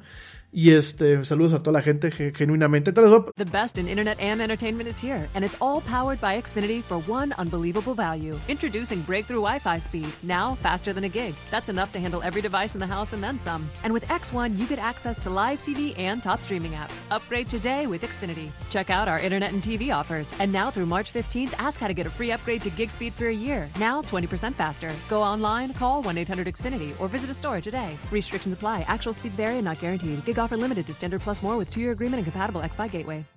En Target, la salud de todos es nuestra máxima prioridad. Por eso requerimos que todos usen mascarilla o alguna otra cubierta en el rostro, además de dar mascarillas y guantes para proteger a nuestro equipo. Todos los días limpiamos las tiendas a profundidad, también los carritos y canastas después de cada uso. Recuerda que cuentas con nuestros servicios de compra fácil, sin contacto, como Drive Up y entrega el mismo día. Creemos en estar siempre cuidándote. Siempre lo haremos. Conoce más en target.com diagonal a Bullseye View. Les, me decían, oye, ¿de dónde sacas tú las estadísticas? Yo te les voy a enseñar el mapa para que vean más o menos dónde nos escuchan. En el caso de Spreaker y de Spotify. En el caso, bueno, de Facebook es otro rollo. Pero bueno, déjenme regresar al tema, ¿no? Lo que están haciendo estas empresas es, están cuidando su activo. Están cuidando que la marca se caiga. Están, están cuidando que la marca se manche. Eso en primer lugar. En segundo lugar, por supuesto que están castigando a las empresas. Muchas de esas empresas grandes han tenido malos entendidos a lo largo del tiempo con estas eh, plataformas. Eh, tercer lugar, yo no dudo que haya un tema de coherencia. En el caso, por ejemplo, de Unilever, no puedes tener marcas que son inclusivas. En el mismo caso de Levi's, que en algún momento pues, ha buscado tener una catarsis y dejar de manejar los jeans como jeans eh, para un cierto segmento de la población, sino que realmente sean para todo el mundo. Además de que, bueno, van quizás con su visión y su misión. Sí, también saben qué es lo que están haciendo estas marcas. Están reduciendo gastos en un, en un momento en donde pues este año va a ser crítico para todo el mundo, ¿no? Entonces, ¿qué dicen? En vez de cancelar contratos de publicidad que a lo mejor son más peliagudos, como los que puedo tener con una cadena de televisión, como los que puedo tener con una cadena de billboards, de todo lo que va, por ejemplo, en las estaciones de autobús, en los espectaculares, en las paradas de autobús, en los metros, pues en vez de meterme en pleitos legales reduciendo publicidad en estas partes, pues mejor le pego a las redes sociales, porque en las redes sociales no tienen contratos como tal que sean inamovibles, ¿no? Tú directamente entras al administrador de cuenta y cancelas tu, campaña, ¿no? Entonces, eh, ganan muchas cosas. Primero, pues están ahorrando lana. Segundo, están protegiendo sus activos, su marca. Tercer lugar, yo no dudo que también sea un tema de ir coherente a sus valores y misión que pueden tener de forma corporativa, pero sobre todo también están ganando publicidad de una forma gratuita. Porque de pronto todo el mundo empezamos a voltear a ver a Coca-Cola. Y empezamos a voltear a ver a Hershey's y empezamos a voltear a, ver a otras empresas. Y a lo mejor nosotros vamos a decir, oye, pues fueron los únicos que se pusieron al tiro en contra de estos eh, grupos y temas de odio, porque últimamente la, la parte medular de todo este boicot es, están en contra del odio. Están en contra de las campañas de odio y están en contra de los mensajes de odio. Entonces, por un lado están haciendo este tema de activismo, activismo corporativo, que sí existe el activismo corporativo, ya lo platicaremos en algún momento. Están haciéndose publicidad gratuita, porque por supuesto mucha gente, yo los veía en las redes sociales, por ejemplo en Reddit, el otro día entré y había dicho, y vi gente que decía, por el simple hecho que Coca-Cola se paró, lo, dije, lo decía en inglés esta persona, eh, because Coke eh, stand up stood up against this, o sea, se paró en contra de esto, yo le voy a dar una oportunidad a la marca, ¿no? Y tú dices, mira, qué buena campaña de publicidad, ¿no? Sobre todo, por ejemplo, Coca-Cola, que bueno, pues los valores que siempre ha manejado, ¿no? Los comerciales que son así, casi, casi de saca el encendedor y ponte aquí de la, la, la, la, la, la, la. Eso lo maneja Coca-Cola. Entonces, ¿cómo vas a obtener anuncios en una plataforma que de alguna forma fomenta el odio y que no ha hecho un trabajo de censura, ¿no? más o menos, eh, más o menos qué es lo que están, cuál es el, costo que le va a tener a, Facebook. Bueno, de acuerdo a un análisis de la revista Fortune, nos dice que eh, llevaría, o sea, o, le pegaría muy fuerte a Facebook si fueran miles de los 8 eh, millones de anunciantes que se publican en esta plataforma, ¿no? El año pasado, por ejemplo, Facebook tuvo 70 mil millones de ingresos en torno a lo que es la publicidad. Y eh, obviamente no todas estas marcas que están participando en el boicot han dicho si van a retirar sus anuncios, no solamente la plataforma de lo que son las redes sociales como Instagram y como Facebook directamente, sino de la red de anuncios de Facebook, ¿no? Que yo creo que por ahí van al tiro, ¿no? Sin embargo, los cálculos que se han generado al día de hoy son entre 8 y 12% de los ingresos brutos de Facebook en el cuatrimestre. Entre un 8 y un 12%, por supuesto que es grave. Sí, quizás mucha la operación de Facebook en este entorno va a seguir sin grandes afectaciones. ¿Por qué? Porque van a seguir las demás empresas, empresas pequeñitas, las empresas, las startups, las empresas que no son estas transnacionales. Pero el impacto en sí es grave, porque es un impacto de imagen es un impacto de imagen y es un impacto de que si el boicot funciona y realmente plataformas como Facebook siguen sin tomar medidas, que al día de hoy no las está tomando, a pesar de que el, viernes pasado el señor Zuckerberg salió a hablarle a sus empleados y salió a hablarle a medio mundo y a decirle que en ese momento, fíjense nada más, el viernes de la semana pasada, después de el anuncio de este boicot, que en ese momento él ya, se, ya consideraba que era conveniente que ellos se volvieran un árbitro de la verdad, ¿no? Un árbitro de la verdad. Fíjense nada más, ¿no? O sea, ya que le están dando el palo, ah, entonces sí, ya podemos ser un árbitro. Porque en su momento el señor Zuckerberg dijo que no queda ni siquiera etiquetar, por ejemplo, los posts de alguien como lo es el señor Donald Trump, que no los quiere etiquetar cuando fueran falsos. ¿Por qué? Por un tema de respeto a la investidura y de interés político. Entonces, eh, lo que estamos viendo, bueno, también viene a razón de lo que está generando en su momento eh, Twitter, con estas medidas que ha tomado por, de alguna forma, etiquetar los posts eh, que son nocivos por parte del señor Donald Trump. Ojalá que lo empezara a hacer con todos los políticos. Facebook está dando pasos muy de bebé. Por supuesto, no puede agarrar y decir, pues sí, me, cruzo, voy a sacar el látigo y voy a sacar el ban hammer, como dicen en las comunidades en línea, el martillo del ban, el, martillo eh, de, de expulsión. ¿Por qué? Porque tiene muchos intereses con el gobierno norteamericano actual y con muchos gobiernos que dispénsenme lo que le voy a decir. Mucho el capital que tiene Facebook ahorita es un capital malo porque vive, vive de aquellos gobiernos que han pagado como eh, cuestiones, gobiernos totalitarios como lo es el gobierno de Venezuela, para manejar campañas de desinformación. Gobiernos totalitarios como el de, como el de Rusia, gobiernos totalitarios, bueno, no digo China, no sé si China haya pagado, no creo porque China inclusive tiene censurada Facebook en ese país, no pasa por la gran barrera china, la gran firewall china, que ya en su momento platicaremos, ¿no? Sin embargo, sí es un impacto, de acuerdo a la revista Fortune, sí, sí eso sí es un impacto, aunque no le va a hacer, o sea, pues mira, yo no te digo que no le afecte, ni quiero hacer la analogía de que a lo mejor sea como quitarme un pelo a mí, lo que le va a ocasionar este boicot. Probablemente sea como si yo me depilara todo el brazo. Pues sí, me va a doler, me va a fastidiar, no me va a tumbar, ni me va a... Pero ah, es el principio de lo que es el boicot, ¿no? Si Facebook sigue obviamente eh, por este camino, si realmente empiezan a correr a las demás plataformas, si empieza a haber un tema en donde a lo mejor los, los anunciantes descubren que dentro de su, de su de sus estrategias de marketing y de publicidad, que ahora les llamamos en, en agencias como la mía, les decimos es que es marketing 360, ¿no? Que a veces yo mismo digo, güey, son los términos adecuados, estamos ¿Estamos realmente orientando de una forma adecuada al cliente o nos estamos subiendo a un tren muy peligroso en donde no les estamos dando un valor agregado realmente a los clientes y lo que queremos es vender?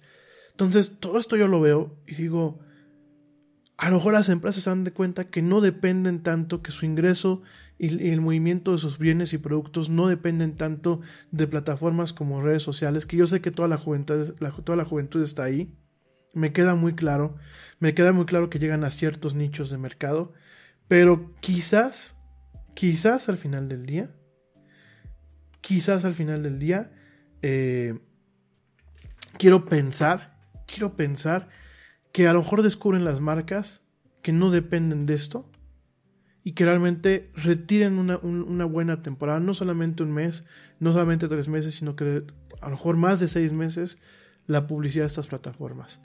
Yo invito a mis colegas que estamos en el tema del marketing digital, digo, yo no, yo no lo hago, pero no dejan de ser colegas míos. Yo los invito realmente, amigos míos, que yo sé que necesitamos ahorita comer, yo sé que en esos momentos no nos podemos quedar sin trabajo, yo sé que necesitamos salir adelante, pero creo que tenemos que empezar a asesorar al cliente de una forma adecuada y creo que ahorita sería muy valioso que muchas marcas tomaran una postura de de forma pública les aviso a todo el mundo que retiro mi publicidad de las redes sociales por esto, esto, esto, porque además no va acorde a nuestras políticas y visión y misión y perspectivas de una empresa a nivel corporativo. Estamos siendo congruente con lo que pensamos. Queremos empezar a ser empresas socialmente responsables. Queremos empezar a ser empresas que promuevan un capitalismo social, que sí se puede. Creo que eh, en algún momento podemos llegar a un capitalismo que sea justo, sin caer en extremos, por favor, ni uno ni el otro. Y creo que eso es un primer paso. Y creo que es un primer paso que además nos puede beneficiar a muchos en muchos aspectos más. ¿Por qué, mi gente? Yo se los vengo diciendo, y es lo último que voy a decir para entrar en otros temas, las redes sociales están erosionando las democracias que durante años nos han costado trabajo construir, que han costado muchas generaciones para que se puedan construir. Entonces, desafortunadamente por el tema de la desinformación, desafortunadamente por todo lo que te acabo de platicar hace unos minutos, las redes sociales se están volviendo campos fértiles de cultivo de mensajes que no son positivos para la gente. Indistintamente creo que ahorita la iniciativa privada tiene el balón en su cancha para poder decirle a estas empresas, pónganse las pilas por favor, empiecen a llevar normas de ética, normas de moral, empiecen a diametrar bien las cosas, empiecen a contratar gente que esté bien capacitada, bien consentida, bien pagada, bien cuidada, para que puedan ayudarles a administrar estas redes. Está claro que con los algoritmos no se puede hacer todo. Está claro que las máquinas no lo pueden hacer todo, por lo menos al día de hoy. Y creo que es muy necesario que las redes sociales, firmas como Facebook, empiecen a dejar tomar partido para generar valor agregado para sus accionistas y para los dueños de esas empresas a costa de las democracias de nuestros países. En buen plan, mi gente, y lo digo de la forma más humilde y respetuosa, vean lo que estamos viviendo en México, vean lo que está viviendo Estados Unidos, vean lo que está viviendo Reino Unido, vean lo que está viviendo Brasil, vean lo que está viviendo España, donde las redes sociales han sido una jaula de humo y espejos que han llevado a los pueblos a, buscar o a votar por la peor opción de todas. Cuando digo por la peor opción de todas, lo digo de una forma que me duele porque mucha gente dice es que tú no quieres al presidente, tú no quieres que le vaya bien. No, yo quiero que le vaya bien, porque si a él le va mal como le está yendo ahorita, a nosotros nos va a ir mal. No se trata de orgullo, son funcionarios públicos. No se casen ni se intensen, hay que ser fríos. Y desafortunadamente en Estados Unidos, en España, en México, en Brasil, en Reino Unido, estamos polarizados, estamos enojados. Las redes sociales han amplificado mensajes que no son buenos, que nos han puesto en un aprieto, que hemos tomado decisiones muy lamentables. En Estados Unidos, un señor Trump, en México, un señor AMLO, en Brasil, un señor Bolsonaro, en, Reino Unido, un tema como lo es el Brexit, y que al día, de, al día de mañana, ¿saben qué va a pasar? Los políticos que se llevan el festín se van a levantar, se van a sacudir, van a dejar hecha la mesa un asco van a dejar los países en ruina, se van a cambiar la máscara, porque hoy son morena, a rato son el PRI, a rato son eh, el verde, en Estados Unidos hoy soy demócrata, mañana soy republicano, en España hoy pertenezco al PP, mañana me voy al PSOE, al final del día ellos se cambian la máscara, se lavan las manos, se sacuden, se van, con un chorro de dinero, con mucha tranquilidad y mucha felicidad, aunque ante la opinión pública se han peleado mil y un veces entre ellos. Una cosa es lo que nos dejan ver a nosotros y otra cosa es lo que se ve en lo oscurito. Los que se pelean en el Congreso a muerte, los ves afuera comiendo y abrazándose y riéndose juntos. Y los únicos que vamos a terminar afectados somos la ciudadanía. Y si bien las redes sociales no tienen la culpa de todo, sí han amplificado mensajes que llegan a algunos segmentos de las poblaciones que son más susceptibles, que no se toman el tiempo para investigar, para discernir, para razonar lo que les llega, y últimamente encontramos países donde la máxima de los grandes conquistadores ha funcionado y está funcionando, que es divide y conquistarás. Creo que hay que castigar a las redes sociales, yo siempre lo he dicho, eh, sería muy agradable que tuviéramos organismos totalmente autónomos e independientes que las pudiesen regular en cada país. Como no se tienen, pues en ese sentido aplaudo la decisión que se han tomado nuestras empresas para que con su cartera intenten generar una catarsis y generar un cambio. Creo que hay que unirnos todos en este tema. Una parte de unión es eso, es dejarle de dar clic a los anuncios, eh, es dejar de ver este eh, yo no digo que nos salgamos, ¿no? Me queda muy claro que son plataformas que utilizamos para comunicarnos con amigos y familia. Pero si no nos vamos a salir, sencillamente no le demos clic al anuncio. Si nos gustó algo que vimos en un anuncio, intentemos entrar por fuera. No le demos clic, no ayudemos a estas plataformas. De alguna forma tenemos que castigarlas. Y ya no entro en detalles con el tema de la pederastría, con el tema del peligro hacia nuestros hijos. El tema de YouTube sigue siendo un tema muy delicado con el tema de los niños. Ya lo platicaremos en otras emisiones. El tema eh, de Twitter, bueno, tiene otras, otras particularidades. Y el tema de Facebook, pues bueno, siguen habiendo rincones muy peligrosos, algunos grupos, en donde a pesar de lo que diga el señor Mark Zuckerberg, hay, siguen habiendo grupos que no quieren la igualdad, sino quieren la destrucción de aquello que no sea iguales o igual ante su óptica. Pero bueno, en fin, gracias, gracias a toda la gente que continúa escuchándome, gracias a todos por sus eh, comentarios. Le mando un fuerte abrazo a la maestra eh, Laura Angélica, que también por aquí me está escuchando. Eh, un, fuerte abrazo, le, se lo agradezco muchísimo, le agradezco mucho sus comentarios. Ya profundizaremos un poquito más en estos temas. En su momento ya, ya lo haremos, se los prometo que lo vamos a, a profundizar si no nos da tiempo mañana, porque mañana tengo otras, otras cosas preparadas para la agenda. Yo les prometo que lo vamos a ir haciendo poquito a poquito. Yo lo sé que tenemos pendiente un programa de anime, no se me ha olvidado, ya casi me queda, ya casi me queda a punto para poderlo presentar y que realmente demos un cierre con broche de oro a ese tema, que igual vamos a seguir platicando de anime porque pues van saliendo eh, producciones nuevas y cosas nuevas, pero bueno, el tema de la historia del anime pues lo vamos a dejar ahí. Mi gente, me voy rapidísimamente, pero sí muy muy rápido, se los juro, me voy rapidísimamente a un, a un comercial. Antes de irme a un comercial les quiero enseñar, para que el otro día me preguntaban, ¿y de dónde sacas tú tu información? ¿Cómo sabes que todo el mundo te ve, te escucha y bla, bla, bla, no? Y digo, me gusta tener un tema de transparencia, les voy a enseñar lo que es un fragmento de nuestras estadísticas que nosotros manejamos en este programa. Eh, déjenme, acá está, es esta de que tenemos por acá. Sí, efectivamente. Y lo están viendo ahorita en su pantalla. Bueno, este, ya me tapé. Déjenme, se los pongo bonito. Les estoy agarrando toda la onda a esta parte, ¿eh? no se me desesperen. Pero miren, esas son las estadísticas de este mes. De este mes que ya se nos acaba. De lo que es junio, junio del 2020. Ah, me voy a tapar tantito, no hay bronca. Y aquí aparecen los lugares desde donde nos escuchan ahí en, en Spreaker, ¿no? Si se, dan cuenta, pues está México, está España, está Puerto Rico, Estados Unidos, Argentina, en Vietnam, que no lo contemplé. Saludos a la gente que me escucha en Vietnam, Colombia, Brasil, Francia. En esta parte de otros países descargamos usualmente un, un Excel donde vienen todos los países descritos y ahí vienen. Esas estadísticas en ocasiones son engañosas, ¿eh?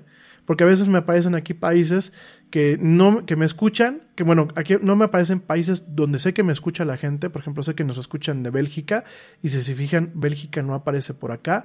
Este, sé que nos escuchan de Holanda porque tengo amigos en Holanda y si se fijan no aparece por acá, pero bueno, eso es una, una, guía que nos da. Eso es para la parte del podcast, para la gente que nos escucha. Y la parte de eh, Facebook, pues nos da un poquito más de precisión, ¿no? Eh, ayúdenme a castigar en algún momento a, Facebook, por favor. Bueno, pues suscríbanse a los demás canales. Eh, suscríbanse a Twitch, suscríbanse a YouTube. Además de que se suscriben, bueno, pues al momento que vamos juntando más y más suscriptores, en algún momento podremos monetizar estos canales. Una manita que me echen para mantener el programa vivo. Digo, igual yo lo voy a seguir hasta que el cuerpo aguante. Quiero llegar a viejo con ustedes. Pero igual, este, cualquier manita que nos ayuden para poder crecer el programa, para hacer eh, concursos, para poder regalar cosas, no solamente cositas de la tienda del área del Yeti, sino que realmente podamos regalar en algún momento electrónicos, podamos crecer la comunidad, podamos ir a algunos eventos, podamos realmente que sea un representante, pues no solamente yo, sino todos los que formamos parte de la comunidad de Ara del Yeti, pues ser representantes de la comunidad que nos gusta la actividad de tecnología en América Latina échenme la mano, suscríbanse a los canales, denle like a las páginas, compártanlas, compartan los programas, eh, interactúen conmigo, no quiero solamente que esto sea un monólogo, quiero que sea un diálogo y bueno, vamos a hacer crecer esta comunidad. No me tardo nada, me voy rapidísimamente a un corte, regresando hablamos muy brevemente lo que está este proyecto de ley que busca homologar nuestras leyes mexicanas con las leyes norteamericanas en temas de propiedad intelectual y propiedad industrial y vamos a platicar de Randonaut, esta aplicación importante, interesante, perdón, interesante pero peligrosa. No me tardo nada, ya vuelvo en esto que es la era del Yeti en este martes, martes 30 de junio del 2020.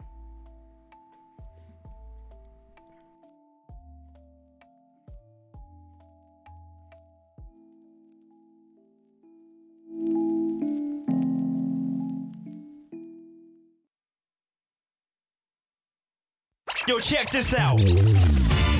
Este corte también es moderno. No te vayas.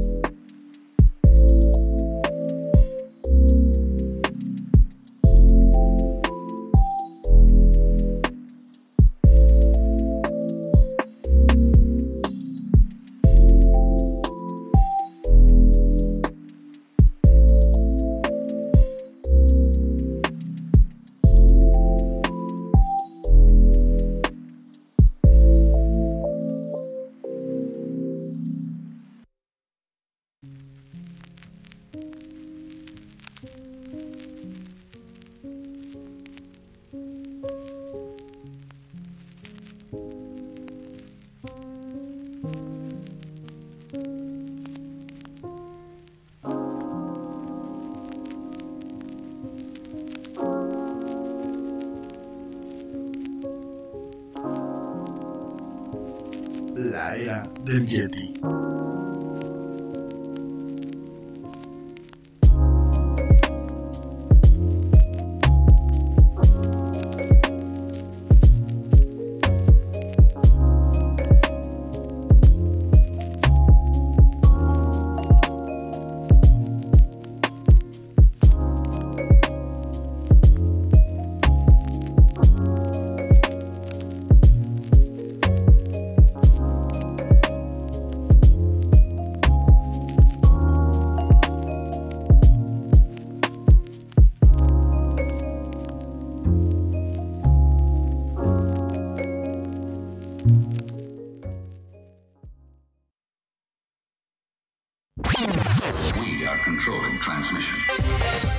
Ya estamos de vuelta en la era del Yeti.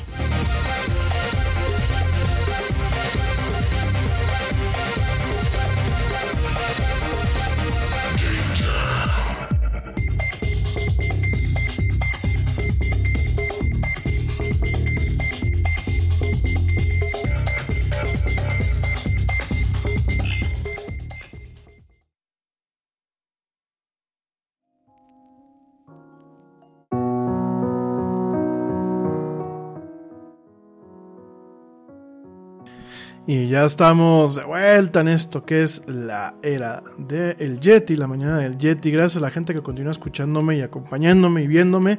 Mil, mil gracias. Oigan, saludos a mi güerita. Ya la saludé, pero la verdad este, no lo comenté.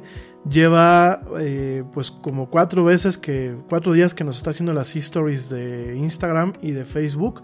La verdad no es porque sea mi, mi prometida, pero están quedando bien, bien, bien bonitas y me queda muy claro que bueno, la Weri es diseñadora de closet. definitivamente. Ella es psicóloga y aparte es docente y tiene maestría y toda la cosa, la mi buena, maestría en docencia. Me quito el sombrero no solamente porque sea mi pareja, sino porque realmente es una muchacha muy talentosa. Por el tema del diseño se le da, ¿eh? Entonces, este, echen un ojo a las, a las histories. La del día domingo me gustó muchísimo, un tema de diversidad.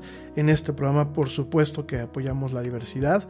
Creo que la diversidad parte desde el momento en que hay que reconocer que todos somos seres humanos no importa el color, no importa lo que pensemos, no importa eh, lo, que, lo que hagamos, siempre y cuando no afectemos a terceras personas de forma negativa. Creo que si en este mundo hay que caminar y hay que afectar personas, que sea de forma positiva, hay que dejarles cosas buenas, hay que dejarles eh, felicidad, cosa que las enriquezca. Y creo que es la única parte en donde yo busco ya el tema de la igualdad, ¿no? En entender que somos una misma raza en un, solo, en un mismo planeta pero que lo, padre de nosotros es la diversidad. Nuestros puntos de vista, nuestras costumbres religiosas, nuestra nacionalidad, a pesar de la globalización, que yo soy súper partidario de la, globalización, creo que es el paso a seguir. Empezamos con tribus, después empezamos con pequeñas villas, empezamos con, bueno, en algún momento los, los feudos, empezamos, bueno, con pequeños estados, luego, bueno, pues, surgieron las naciones, las naciones estados y creo que el siguiente paso para un tema de una humanidad eh, avanzada, quiero pensar, pues sea el tema de la globalización. Yo la apoyo siempre y cuando, bueno, pues cada se respeten aquellas costumbres y tradiciones que puedan tener cada país, cada nación, sin perder pues de vista la conectividad que hoy en día tenemos y la apertura. Yo ya no me considero ciudadano solamente mexicano, yo pienso que ya soy ciudadano del mundo. Digo, suena un poquito a cliché, pero yo creo que al final del día hay que empezarnos a abrir en este tipo de cosas, ¿no? En fin. Oigan, mi gente, mil gracias por todos sus comentarios. Traigo aquí tarea para contestar eh, cosas que ustedes me mandan. Saludos a mi amigo Manu Torres, que espero que me esté viendo o escuchando. Eh, me comenta que bueno, que eh, realmente él está haciendo ahorita un estudio de mercado para ver qué televisión le conviene, no solamente para juegos y para muchas cosas, sino obviamente para, para en general, una televisión multifunción y que la marca que él recomienda es la marca T, TCL. Eh, Coincido con él, TCL es una gran marca, de hecho las televisiones que aquí tenemos en casa, eh, dos son TCL, tienen buen valor, con buen precio. Y la verdad, este, ¿cómo se llama? Muchas aquí en México tienen lo que es la plataforma Roku, de la cual ya les estaremos platicando en algún momento. De hecho, les platico lo que puedo platicarles porque estoy sujeto a un acuerdo de confidencialidad. O sea, la abuelita y a mí nos invitaron a, un programa beta. Ya les voy a platicar el tema de los betas mañana. De hecho, los voy a, a mandar una invitación a muchos de ustedes para que se, den de alta en la plataforma donde se hacen ese tipo de betas y les toque evaluar este, diferentes productos de diferentes marcas para que ustedes con su retroalimentación ayuden a pulir este tipo de tecnologías, ayuden a pulir este tipo de dispositivos. Ya luego les platicaré, nos, nos, involucraron a un nuevo beta. Ya cuando pase el acuerdo de, de confidencialidad, quizás en algunas semanas, les voy a platicar el, el equipo que nos están dando para probar. Es un equipo muy interesante que llegando a México en estos meses. Un equipo, bueno, para el tema del entretenimiento, ¿no? Ya luego se los platicaremos.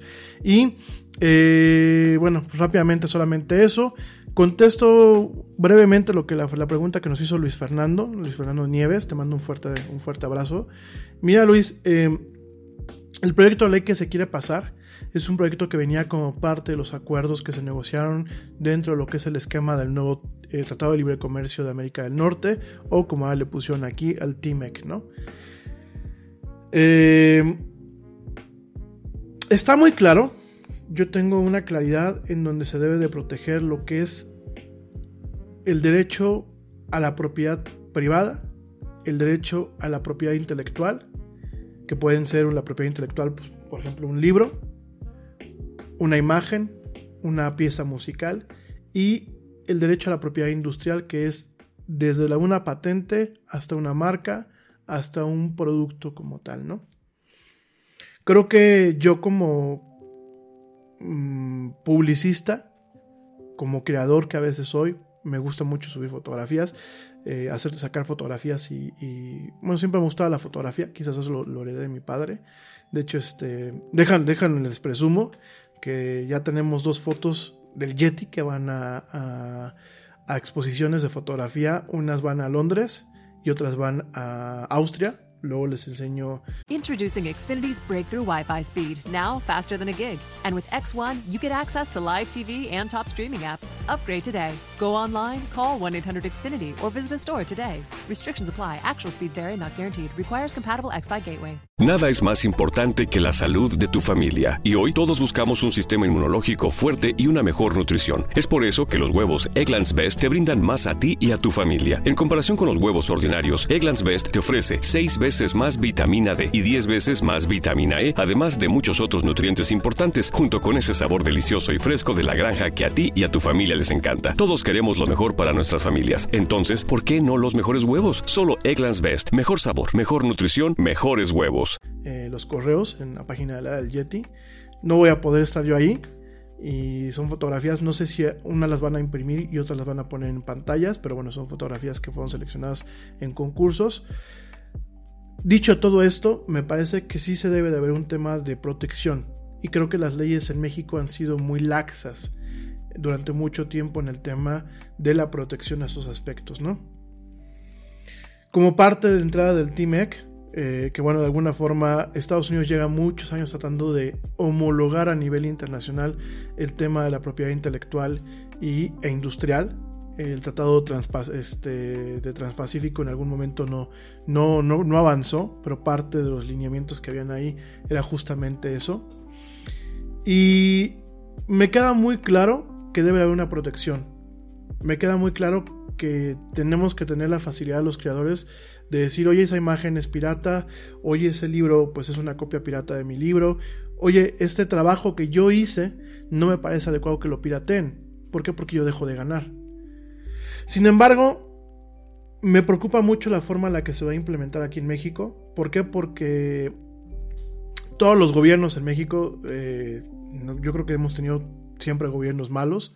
Creo que solamente el análisis es ver cuál ha sido menos malo que, los que en, comparación. Realmente yo no me atrevo a pensar que hemos tenido buenos gobiernos como tal. Eh, el problema es que este gobierno, la forma en la que lo puede implementar, y la forma en la que a lo mejor carezca de un soporte jurídico adecuado o de leyes secundarias adecuadas que conformen una infraestructura adecuada, en donde este tipo de herramientas que están basadas en el DMCA, en la Digital Millennium, Act, que fue firmada en el 94, si mi memoria no me falla, 94-95 por parte del aquel entonces presidente Bill Clinton, fue firmada con el advenimiento del Internet, no, no fue en el 94 95. A ver, déjenme ver cuándo fue. No quiero echar mentiras, ¿eh? Denme un segundo. ¿Cuándo fue firmado el DMCA? Permítanme.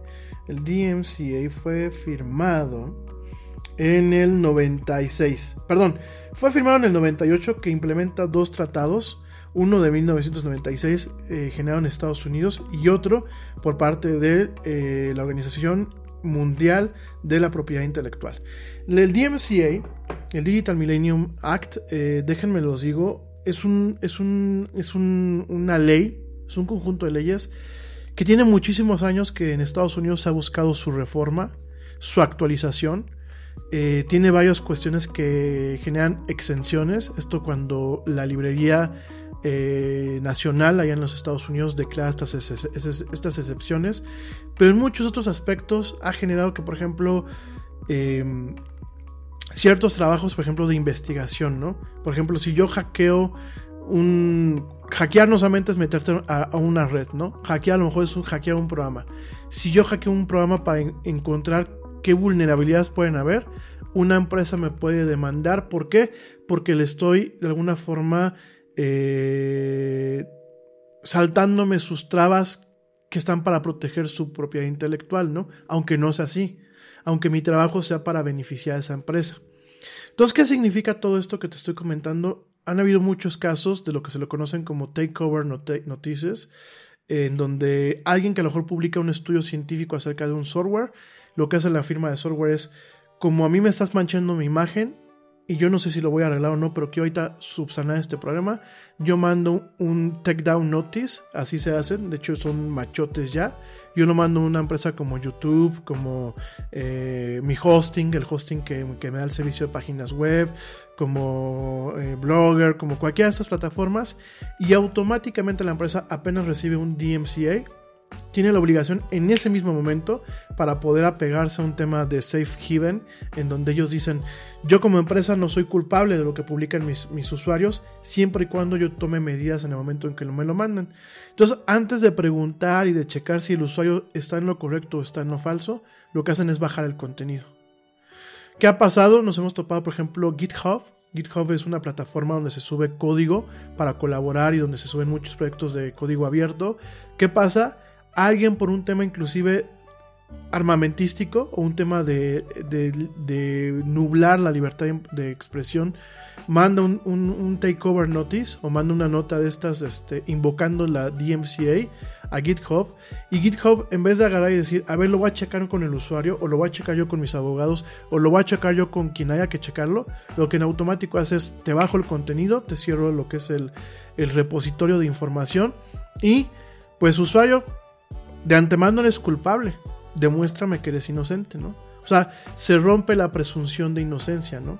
Entonces, digo, de por sí en México la presunción de, inocencia no ha existido, ¿no? Ahora, en este tipo de cosas puede llevar a cosas muy graves en donde de plano, de plano, por ejemplo, el gobierno diga, pues no me parece lo que dice el Yeti.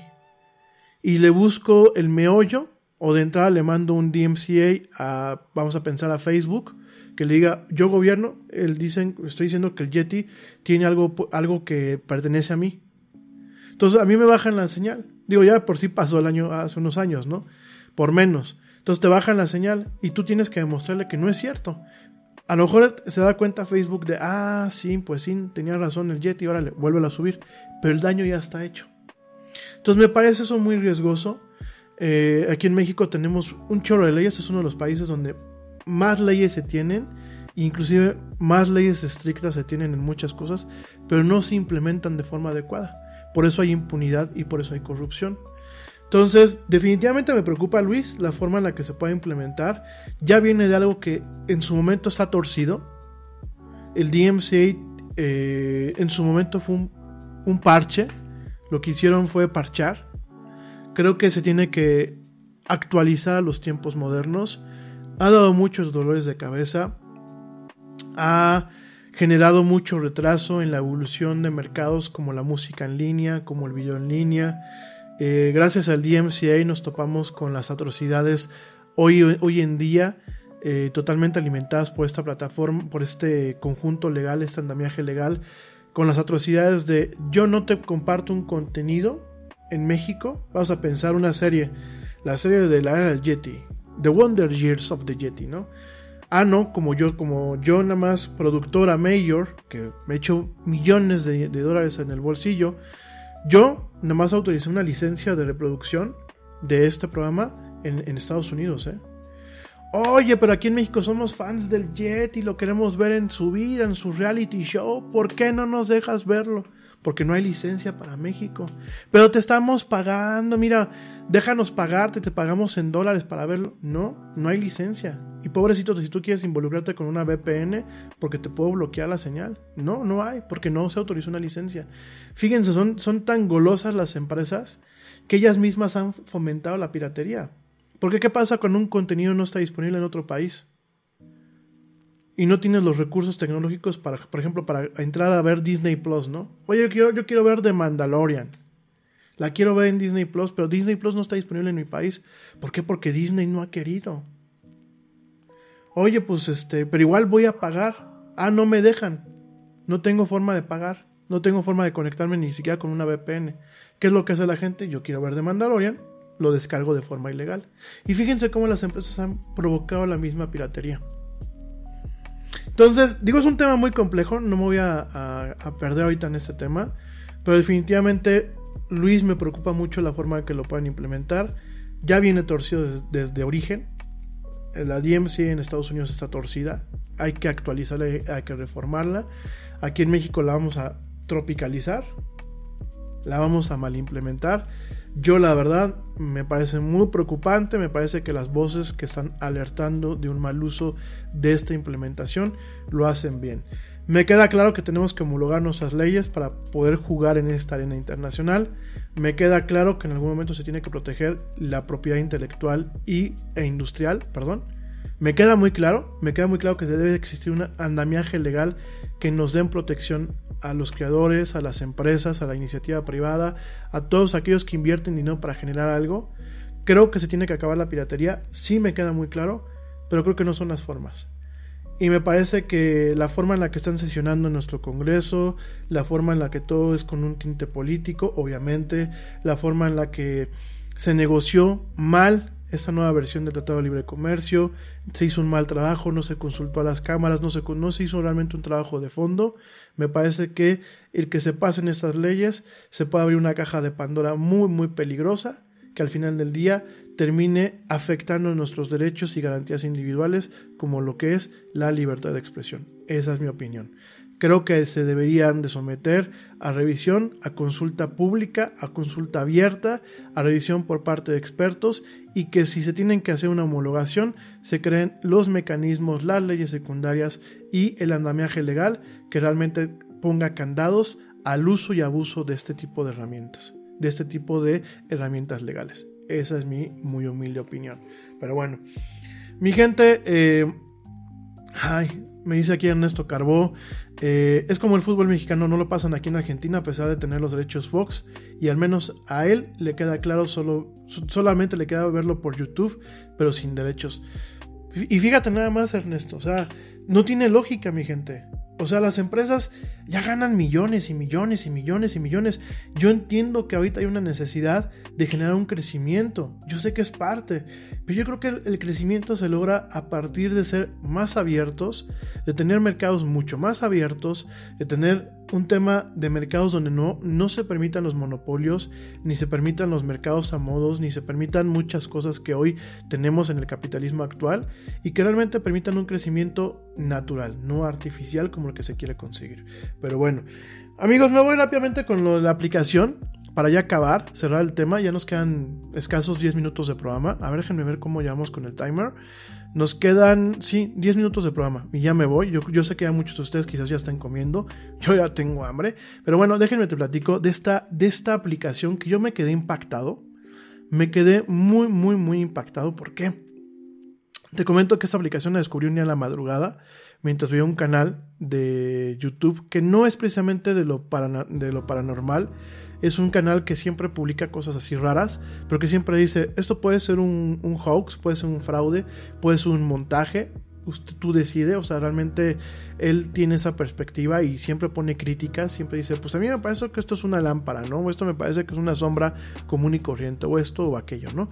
Sin embargo, sin embargo, aquí el tema, mis queridos amigos, es que en, esta, en este canal, que luego se los comparto, se llama Nuke 5 el canal. En este canal llega un momento en donde él empieza, él, platica de TikTokers que utilizan esta aplicación que se llama eh, Randonáutica. ¿qué, es, ¿Qué Randonáutica? Te voy a enseñar cómo funciona la aplicación y cómo es. Randonáutica como tal es una aplicación que tú la bajas y déjenme se las pongo. Déjenme ver si se las puedo poner aquí en el. En el. ¿Cómo se llama? En la pantalla. Para la gente que me está viendo en la pantalla y que sea un poquito más fácil de que me pueda expresar. Miren, Randonautica es una aplicación, amigos míos. Que tú la descargas. Es una, aplicación eh, disponible para todas partes del mundo. Y tú lo que haces con Randonautica es que la descargas. Y este. Eh, lo que tiene. Déjenme ver si si no lo permite la plataforma. Denme un segundo. Denme un segundito nada más. Randonáutica, tú le, das tu ubicación a la aplicación. Déjenme minimizo esto. Permítanme un segundito, no se me desesperen. No se me desesperen, por favor, amigos míos. Que esto. Estamos en vivo. La gente que me está escuchando nada más, les recomiendo que vean, que vean este, lo que les estoy presentando. Lo pueden ver en los videos que se quedan ahí en YouTube y eso. Permítanme, ahí voy. Mm, captura de pantalla, permítanme, permítanme, permítanme. Captura de pantalla, permítanme. Ahí voy, ahí voy, ahí voy, ahí voy. Ah, ¿Por qué lo hacen tan complejo? Necesito aquí un switch, alguien que me eche la mano con los switch. QuickTime, acá están, miren. Ahí está, miren. Esa es, la, pantalla de mi teléfono, ¿no? Para la gente que me está viendo en vivo. Entonces, esta es la aplicación, se llama Randonáutica, ¿no? Y Randonáutica lo que te hace es que tú eh, le dices en dónde estás ubicado. Entonces, yo, por ejemplo, le voy a mandar aquí lo que en teoría es mi ubicación, ¿no? A través de Google. Y lo que les manda es eh, ¿cuál es tu, cuáles son las ubicaciones. Tú le puedes dar un número de, ubicaciones al respecto, cercanas a ti, y te va a dar ciertos puntos para que tú vayas, dependiendo cuál es tu intención. ¿A qué le llaman el tema de la intención? Es si tú tienes un tema de que me quiero inspirar, quiero encontrar un, un nuevo paisaje, quiero una buena vibra, o hay una intención que es una intención que puede ser algo malo, ¿no? De hecho, en la aplicación te viene tu intención cuál es? Evil, que es como malo, ¿no? Como del demonio, ¿no? Yo no creo ni en demonios, ni en ángeles, ni mucho menos, pero quiero decirles que lo que me tocó a mí ver en los videos que puso este cuate, habían cosas que decía, oye, y ahí te mandó la aplicación. A un muchacho lo mandó a un jardín, bueno, a un pedazo de, campo, porque acuérdense que en Estados Unidos y en Canadá hay muchas eh, poblaciones que tienen esta parte entre rural y urbana. Y a este chavo lo mandan a una población, a un, a un pedazo de campo ahí, en unos bosques, ¿no? Y se encuentra con un coche. El punto que le decía la, la, aplicación era un coche, un coche que se había accidentado, que ya estaba totalmente oxidado y estaba desmantelado y todo, ¿no? Y el chavo empieza a ver que habían pues fragmentos de ropa, que había fragmentos de juguetes, Ahí pasa algo paranormal, que yo lo paranormal lo pongo en tela de juicio. Me parece que pues quizás no haya sido. Me parece que quizás fue para generar pues audiencia en su, en su canal de TikTok. Pero últimamente lo que a mí me, me, impacta, y por eso estoy platicando esta aplicación que se llama Randonáutica, que ya por la hora yo creo que mañana terminamos de platicar un poco. Pero ¿qué pasa con Randonáutica? Que justamente a principios de este, perdón, a mediados de este mes, y la nota es muy reciente, y no la he visto ninguna parte publicada aquí en México. Te, estoy dando yo, pienso yo que la primicia, a pesar de que en otras partes del mundo ya se publicó. El 21 de junio se publica que eh, un grupo de jóvenes rompiendo la cuarentena en Estados Unidos, eh, rompiendo la cuarentena, eh, utilizaron randonáutica para, pues, iniciar sus aventuras, porque lo randonáutica lo que te dice es, te sugiero estos puntos al azar cerca de tu casa para que tú vayas y veas lo que hay, ¿no? Eso es lo que es exactamente randonáutica, ¿no? Entonces estos adolescentes en Washington estaban documentando, que aparte tienen su, canal de, TikTok, que hemos platicado de los pros y de los muchos contras que tiene TikTok, sobre todo en la parte de adolescentes. Estos chavos estaban pues este, yendo a la playa, donde los mandó randonáutica, y las coordenadas exactas estaban a un costado de un puente de un, bueno, no de un puente, no, sino de un puerto, de uno de estos donde este, tú te quedas ahí viendo el mar, ¿no? Entonces, eh, suben un video a estas dos muchachas en su canal. El canal es de... Todo esto se los voy a compartir para que lo vean. Les voy a compartir, de hecho, la nota. Una de las notas que, que lo cubrieron, porque lo cubrieron todo el mundo. O sea, varias personas lo... Eh, varios medios en Estados Unidos lo, lo, lo cubrieron. ¿Y qué pasa? De hecho lo estoy compartiendo en mis redes sociales, echen un ojo para que constaten que lo que les estoy diciendo pues es de veras. Y justamente en el punto donde la, aplicación les dijo, encontraron una maleta. Gente, no es broma, ¿eh? Abren la maleta y dicen que empezó a oler muy feo. Y adentro de las bolsas había algo. Eh, muy preocupados por el olor, los adolescentes inmediatamente llamaron a la policía y les informaron que había una maleta que apestaba en la playa Alki, en Alki Beach, en Seattle, allá en Washington. Eh, los oficiales no llegaron. Durante tres horas no llegaron. Eventualmente la marea subió. Volteó la maleta y expuso los contenidos de esa maleta. Y lo que desafortunadamente se encontró en esa maleta eran eh, restos humanos, tal cual. Les acabo de publicar la nota, la tienen en las redes sociales, echen un ojo. Yo les estoy poniendo el Daily, el daily Dot, sin embargo, creo que hasta la BBC, eh, el Daily Mail en Reino Unido también la cubrió. Me parece que la BBC también la cubrió. Esto es algo que pasó, está muy, muy, muy documentado. Y, eh, ¿qué es esto? A, lo que voy, ¿qué es, ¿qué es, con todo esto, no? La aplicación, como ustedes ya lo pudieron ver en, en, los que están siguiendo el streaming en Facebook, eh, o en YouTube o en Twitch, la aplicación está disponible para ser descargada en México. O sea, yo la acabo de descargar. De hecho, ya hay varios comentarios en la tienda de aplicaciones eh, aquí en México. De hecho, se los voy a compartir. Déjenme entrar a la App Store. Ah, App Store. Ya hay varios comentarios acerca de, esta aplicación. A lo que voy es, todavía no lo sacan en la Rosa de Guadalupe, porque yo sé que aquí en México nos encanta darle validez a las cosas que sacan en la Rosa de Guadalupe. Todavía no vemos ningún escándalo. Todavía no se muere nadie, afortunadamente. Todavía no nos encontramos con ninguna osamenta ni con nada raro. Pero a lo que voy, y por favor yo se los digo sobre todo a la gente que tiene hijos, que tiene sobrinos, que tiene gente chiquita, que ahorita están muy de moda con el TikTok y eso, no tardan en toparse con un video de estos de randonáutica, porque en TikTok de hecho ya hay un hashtag, que es hashtag randonáutica. Eh, lo de menos es que te mande a un lugar donde no haya nada, como en muchas partes en Estados Unidos han pasado, donde no hay absolutamente nada que sea un lugar aburrido, que no sea una propiedad privada, que a lo mejor sea por aquí un campo cerca. Lo de menos es eso. Lo demás es que los manden a un lugar que pueda estar prohibido. Lo demás es que los manden a un lugar donde realmente por casualidad, porque esto, lo que yo les quiero decir, esto es con un algoritmo, de acuerdo a los creadores, a los creadores de esta plataforma, esta plataforma es de este año, mi gente. Esta plataforma se creó en, enero del 2020, sin embargo, pues empezó a, tomar este, bastante eh, predominancia ahora en, a principios de junio, que a pesar de que estaba la cuarentena, pues los chavos empezaron a salir.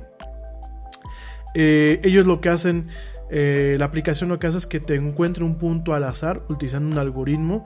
Ellos hablan de anomalías y de términos cuánticos y de hecho, bueno, dicen que es una aleatorización cuántica que buscan en puntos de energía cerca de uno. miren, eso ya es un tema esotérico, ¿no? Pero el tema es de que es un algoritmo que lo que dice es, fulano de tal vive aquí, le voy a recomendar lugares que puedan estar cerca, ¿no? Como le pasó a estas muchachas. Y lo malo es que los lugares que puedan estar cerca, yo, yo me imagino que luego este algoritmo, y, me atrevo a pensar el funcionamiento a un nivel técnico, toma información de los datos de movilidad de Google y de otras fuentes, ¿no? Acuérdense que Google tiene públicos lo que son los datos de movilidad eh, por región.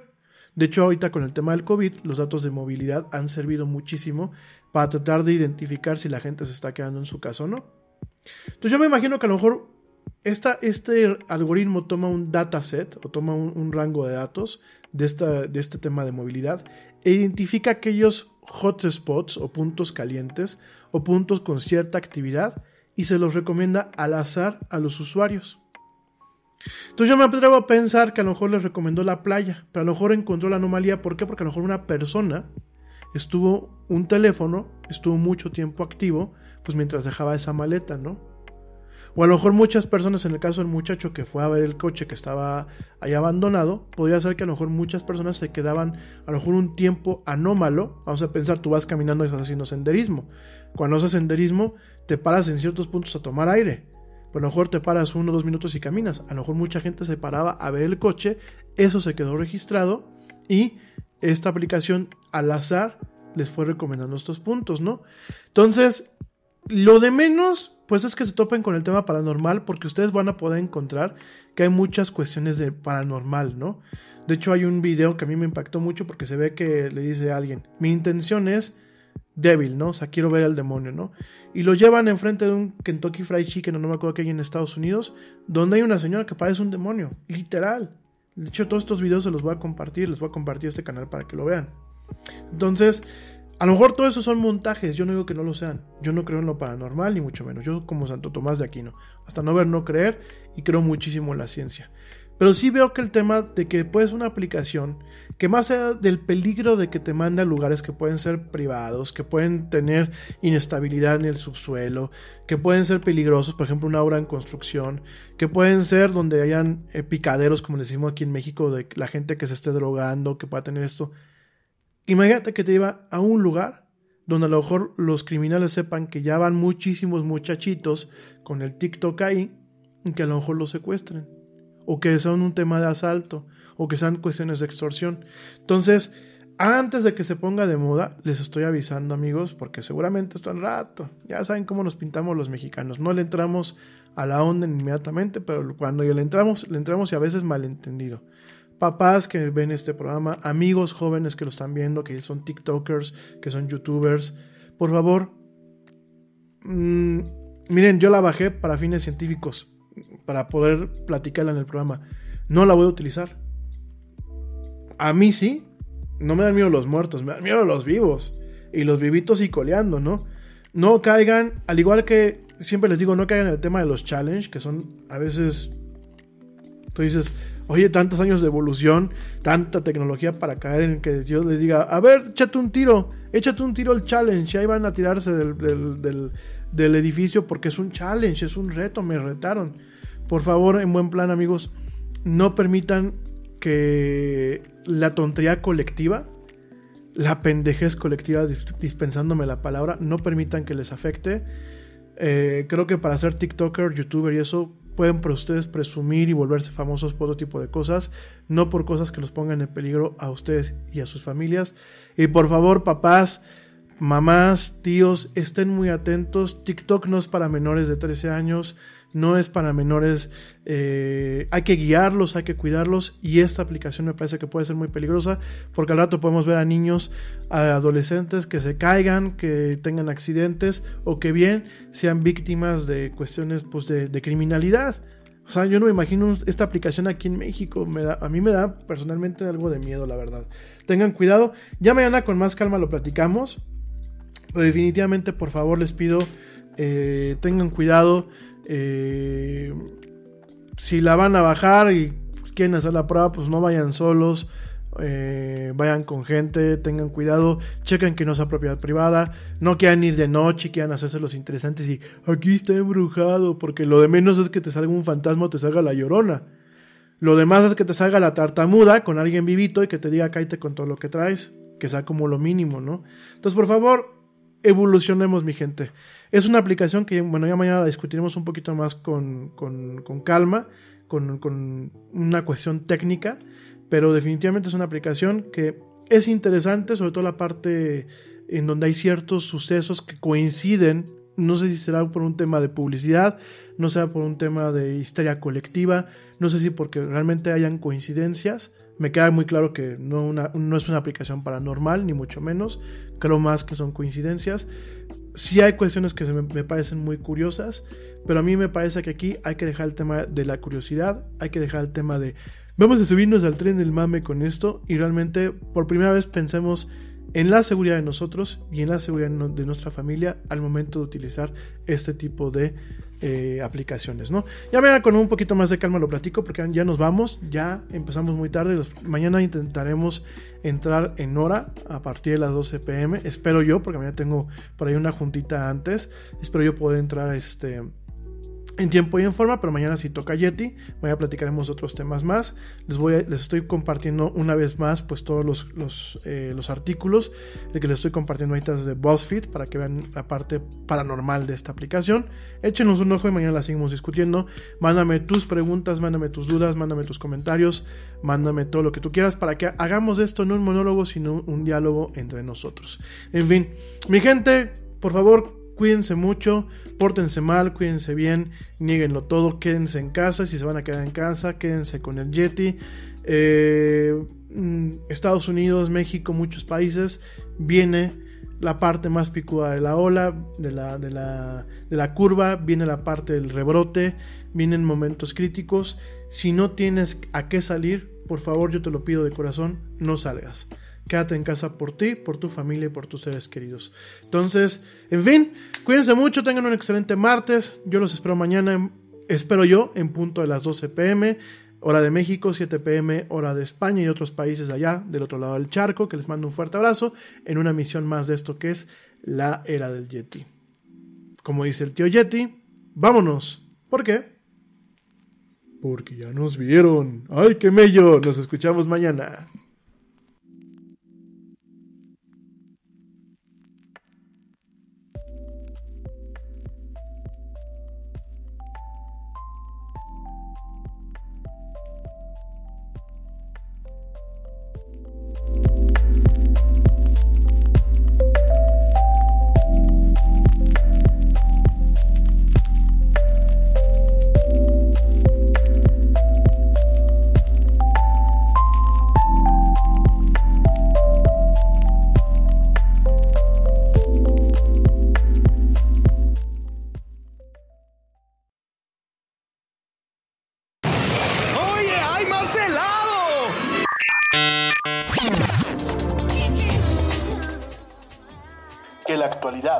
No te deje helado.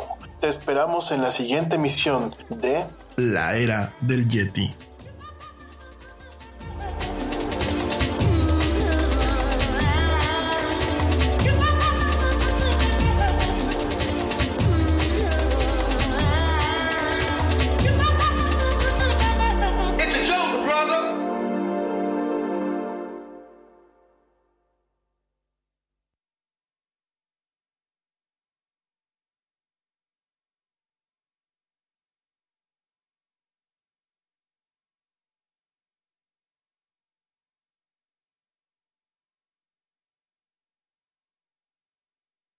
Nada es más importante que la salud de tu familia, y hoy todos buscamos un sistema inmunológico fuerte y una mejor nutrición. Es por eso que los huevos Egglands Best te brindan más a ti y a tu familia. En comparación con los huevos ordinarios, Egglands Best te ofrece 6 veces más vitamina D y 10 veces más vitamina E, además de muchos otros nutrientes importantes, junto con ese sabor delicioso y fresco de la granja que a ti y a tu familia les encanta. Todos queremos lo mejor para nuestras familias. Entonces, ¿por qué no los mejores huevos? Solo Egglands Best. Mejor sabor, mejor nutrición, mejores huevos. A payroll and HR company needs to be prepared for whatever is going to happen. You could say that over 70 years of experience helping businesses all over the world run smoothly is good preparation. But for ADP, that's not enough.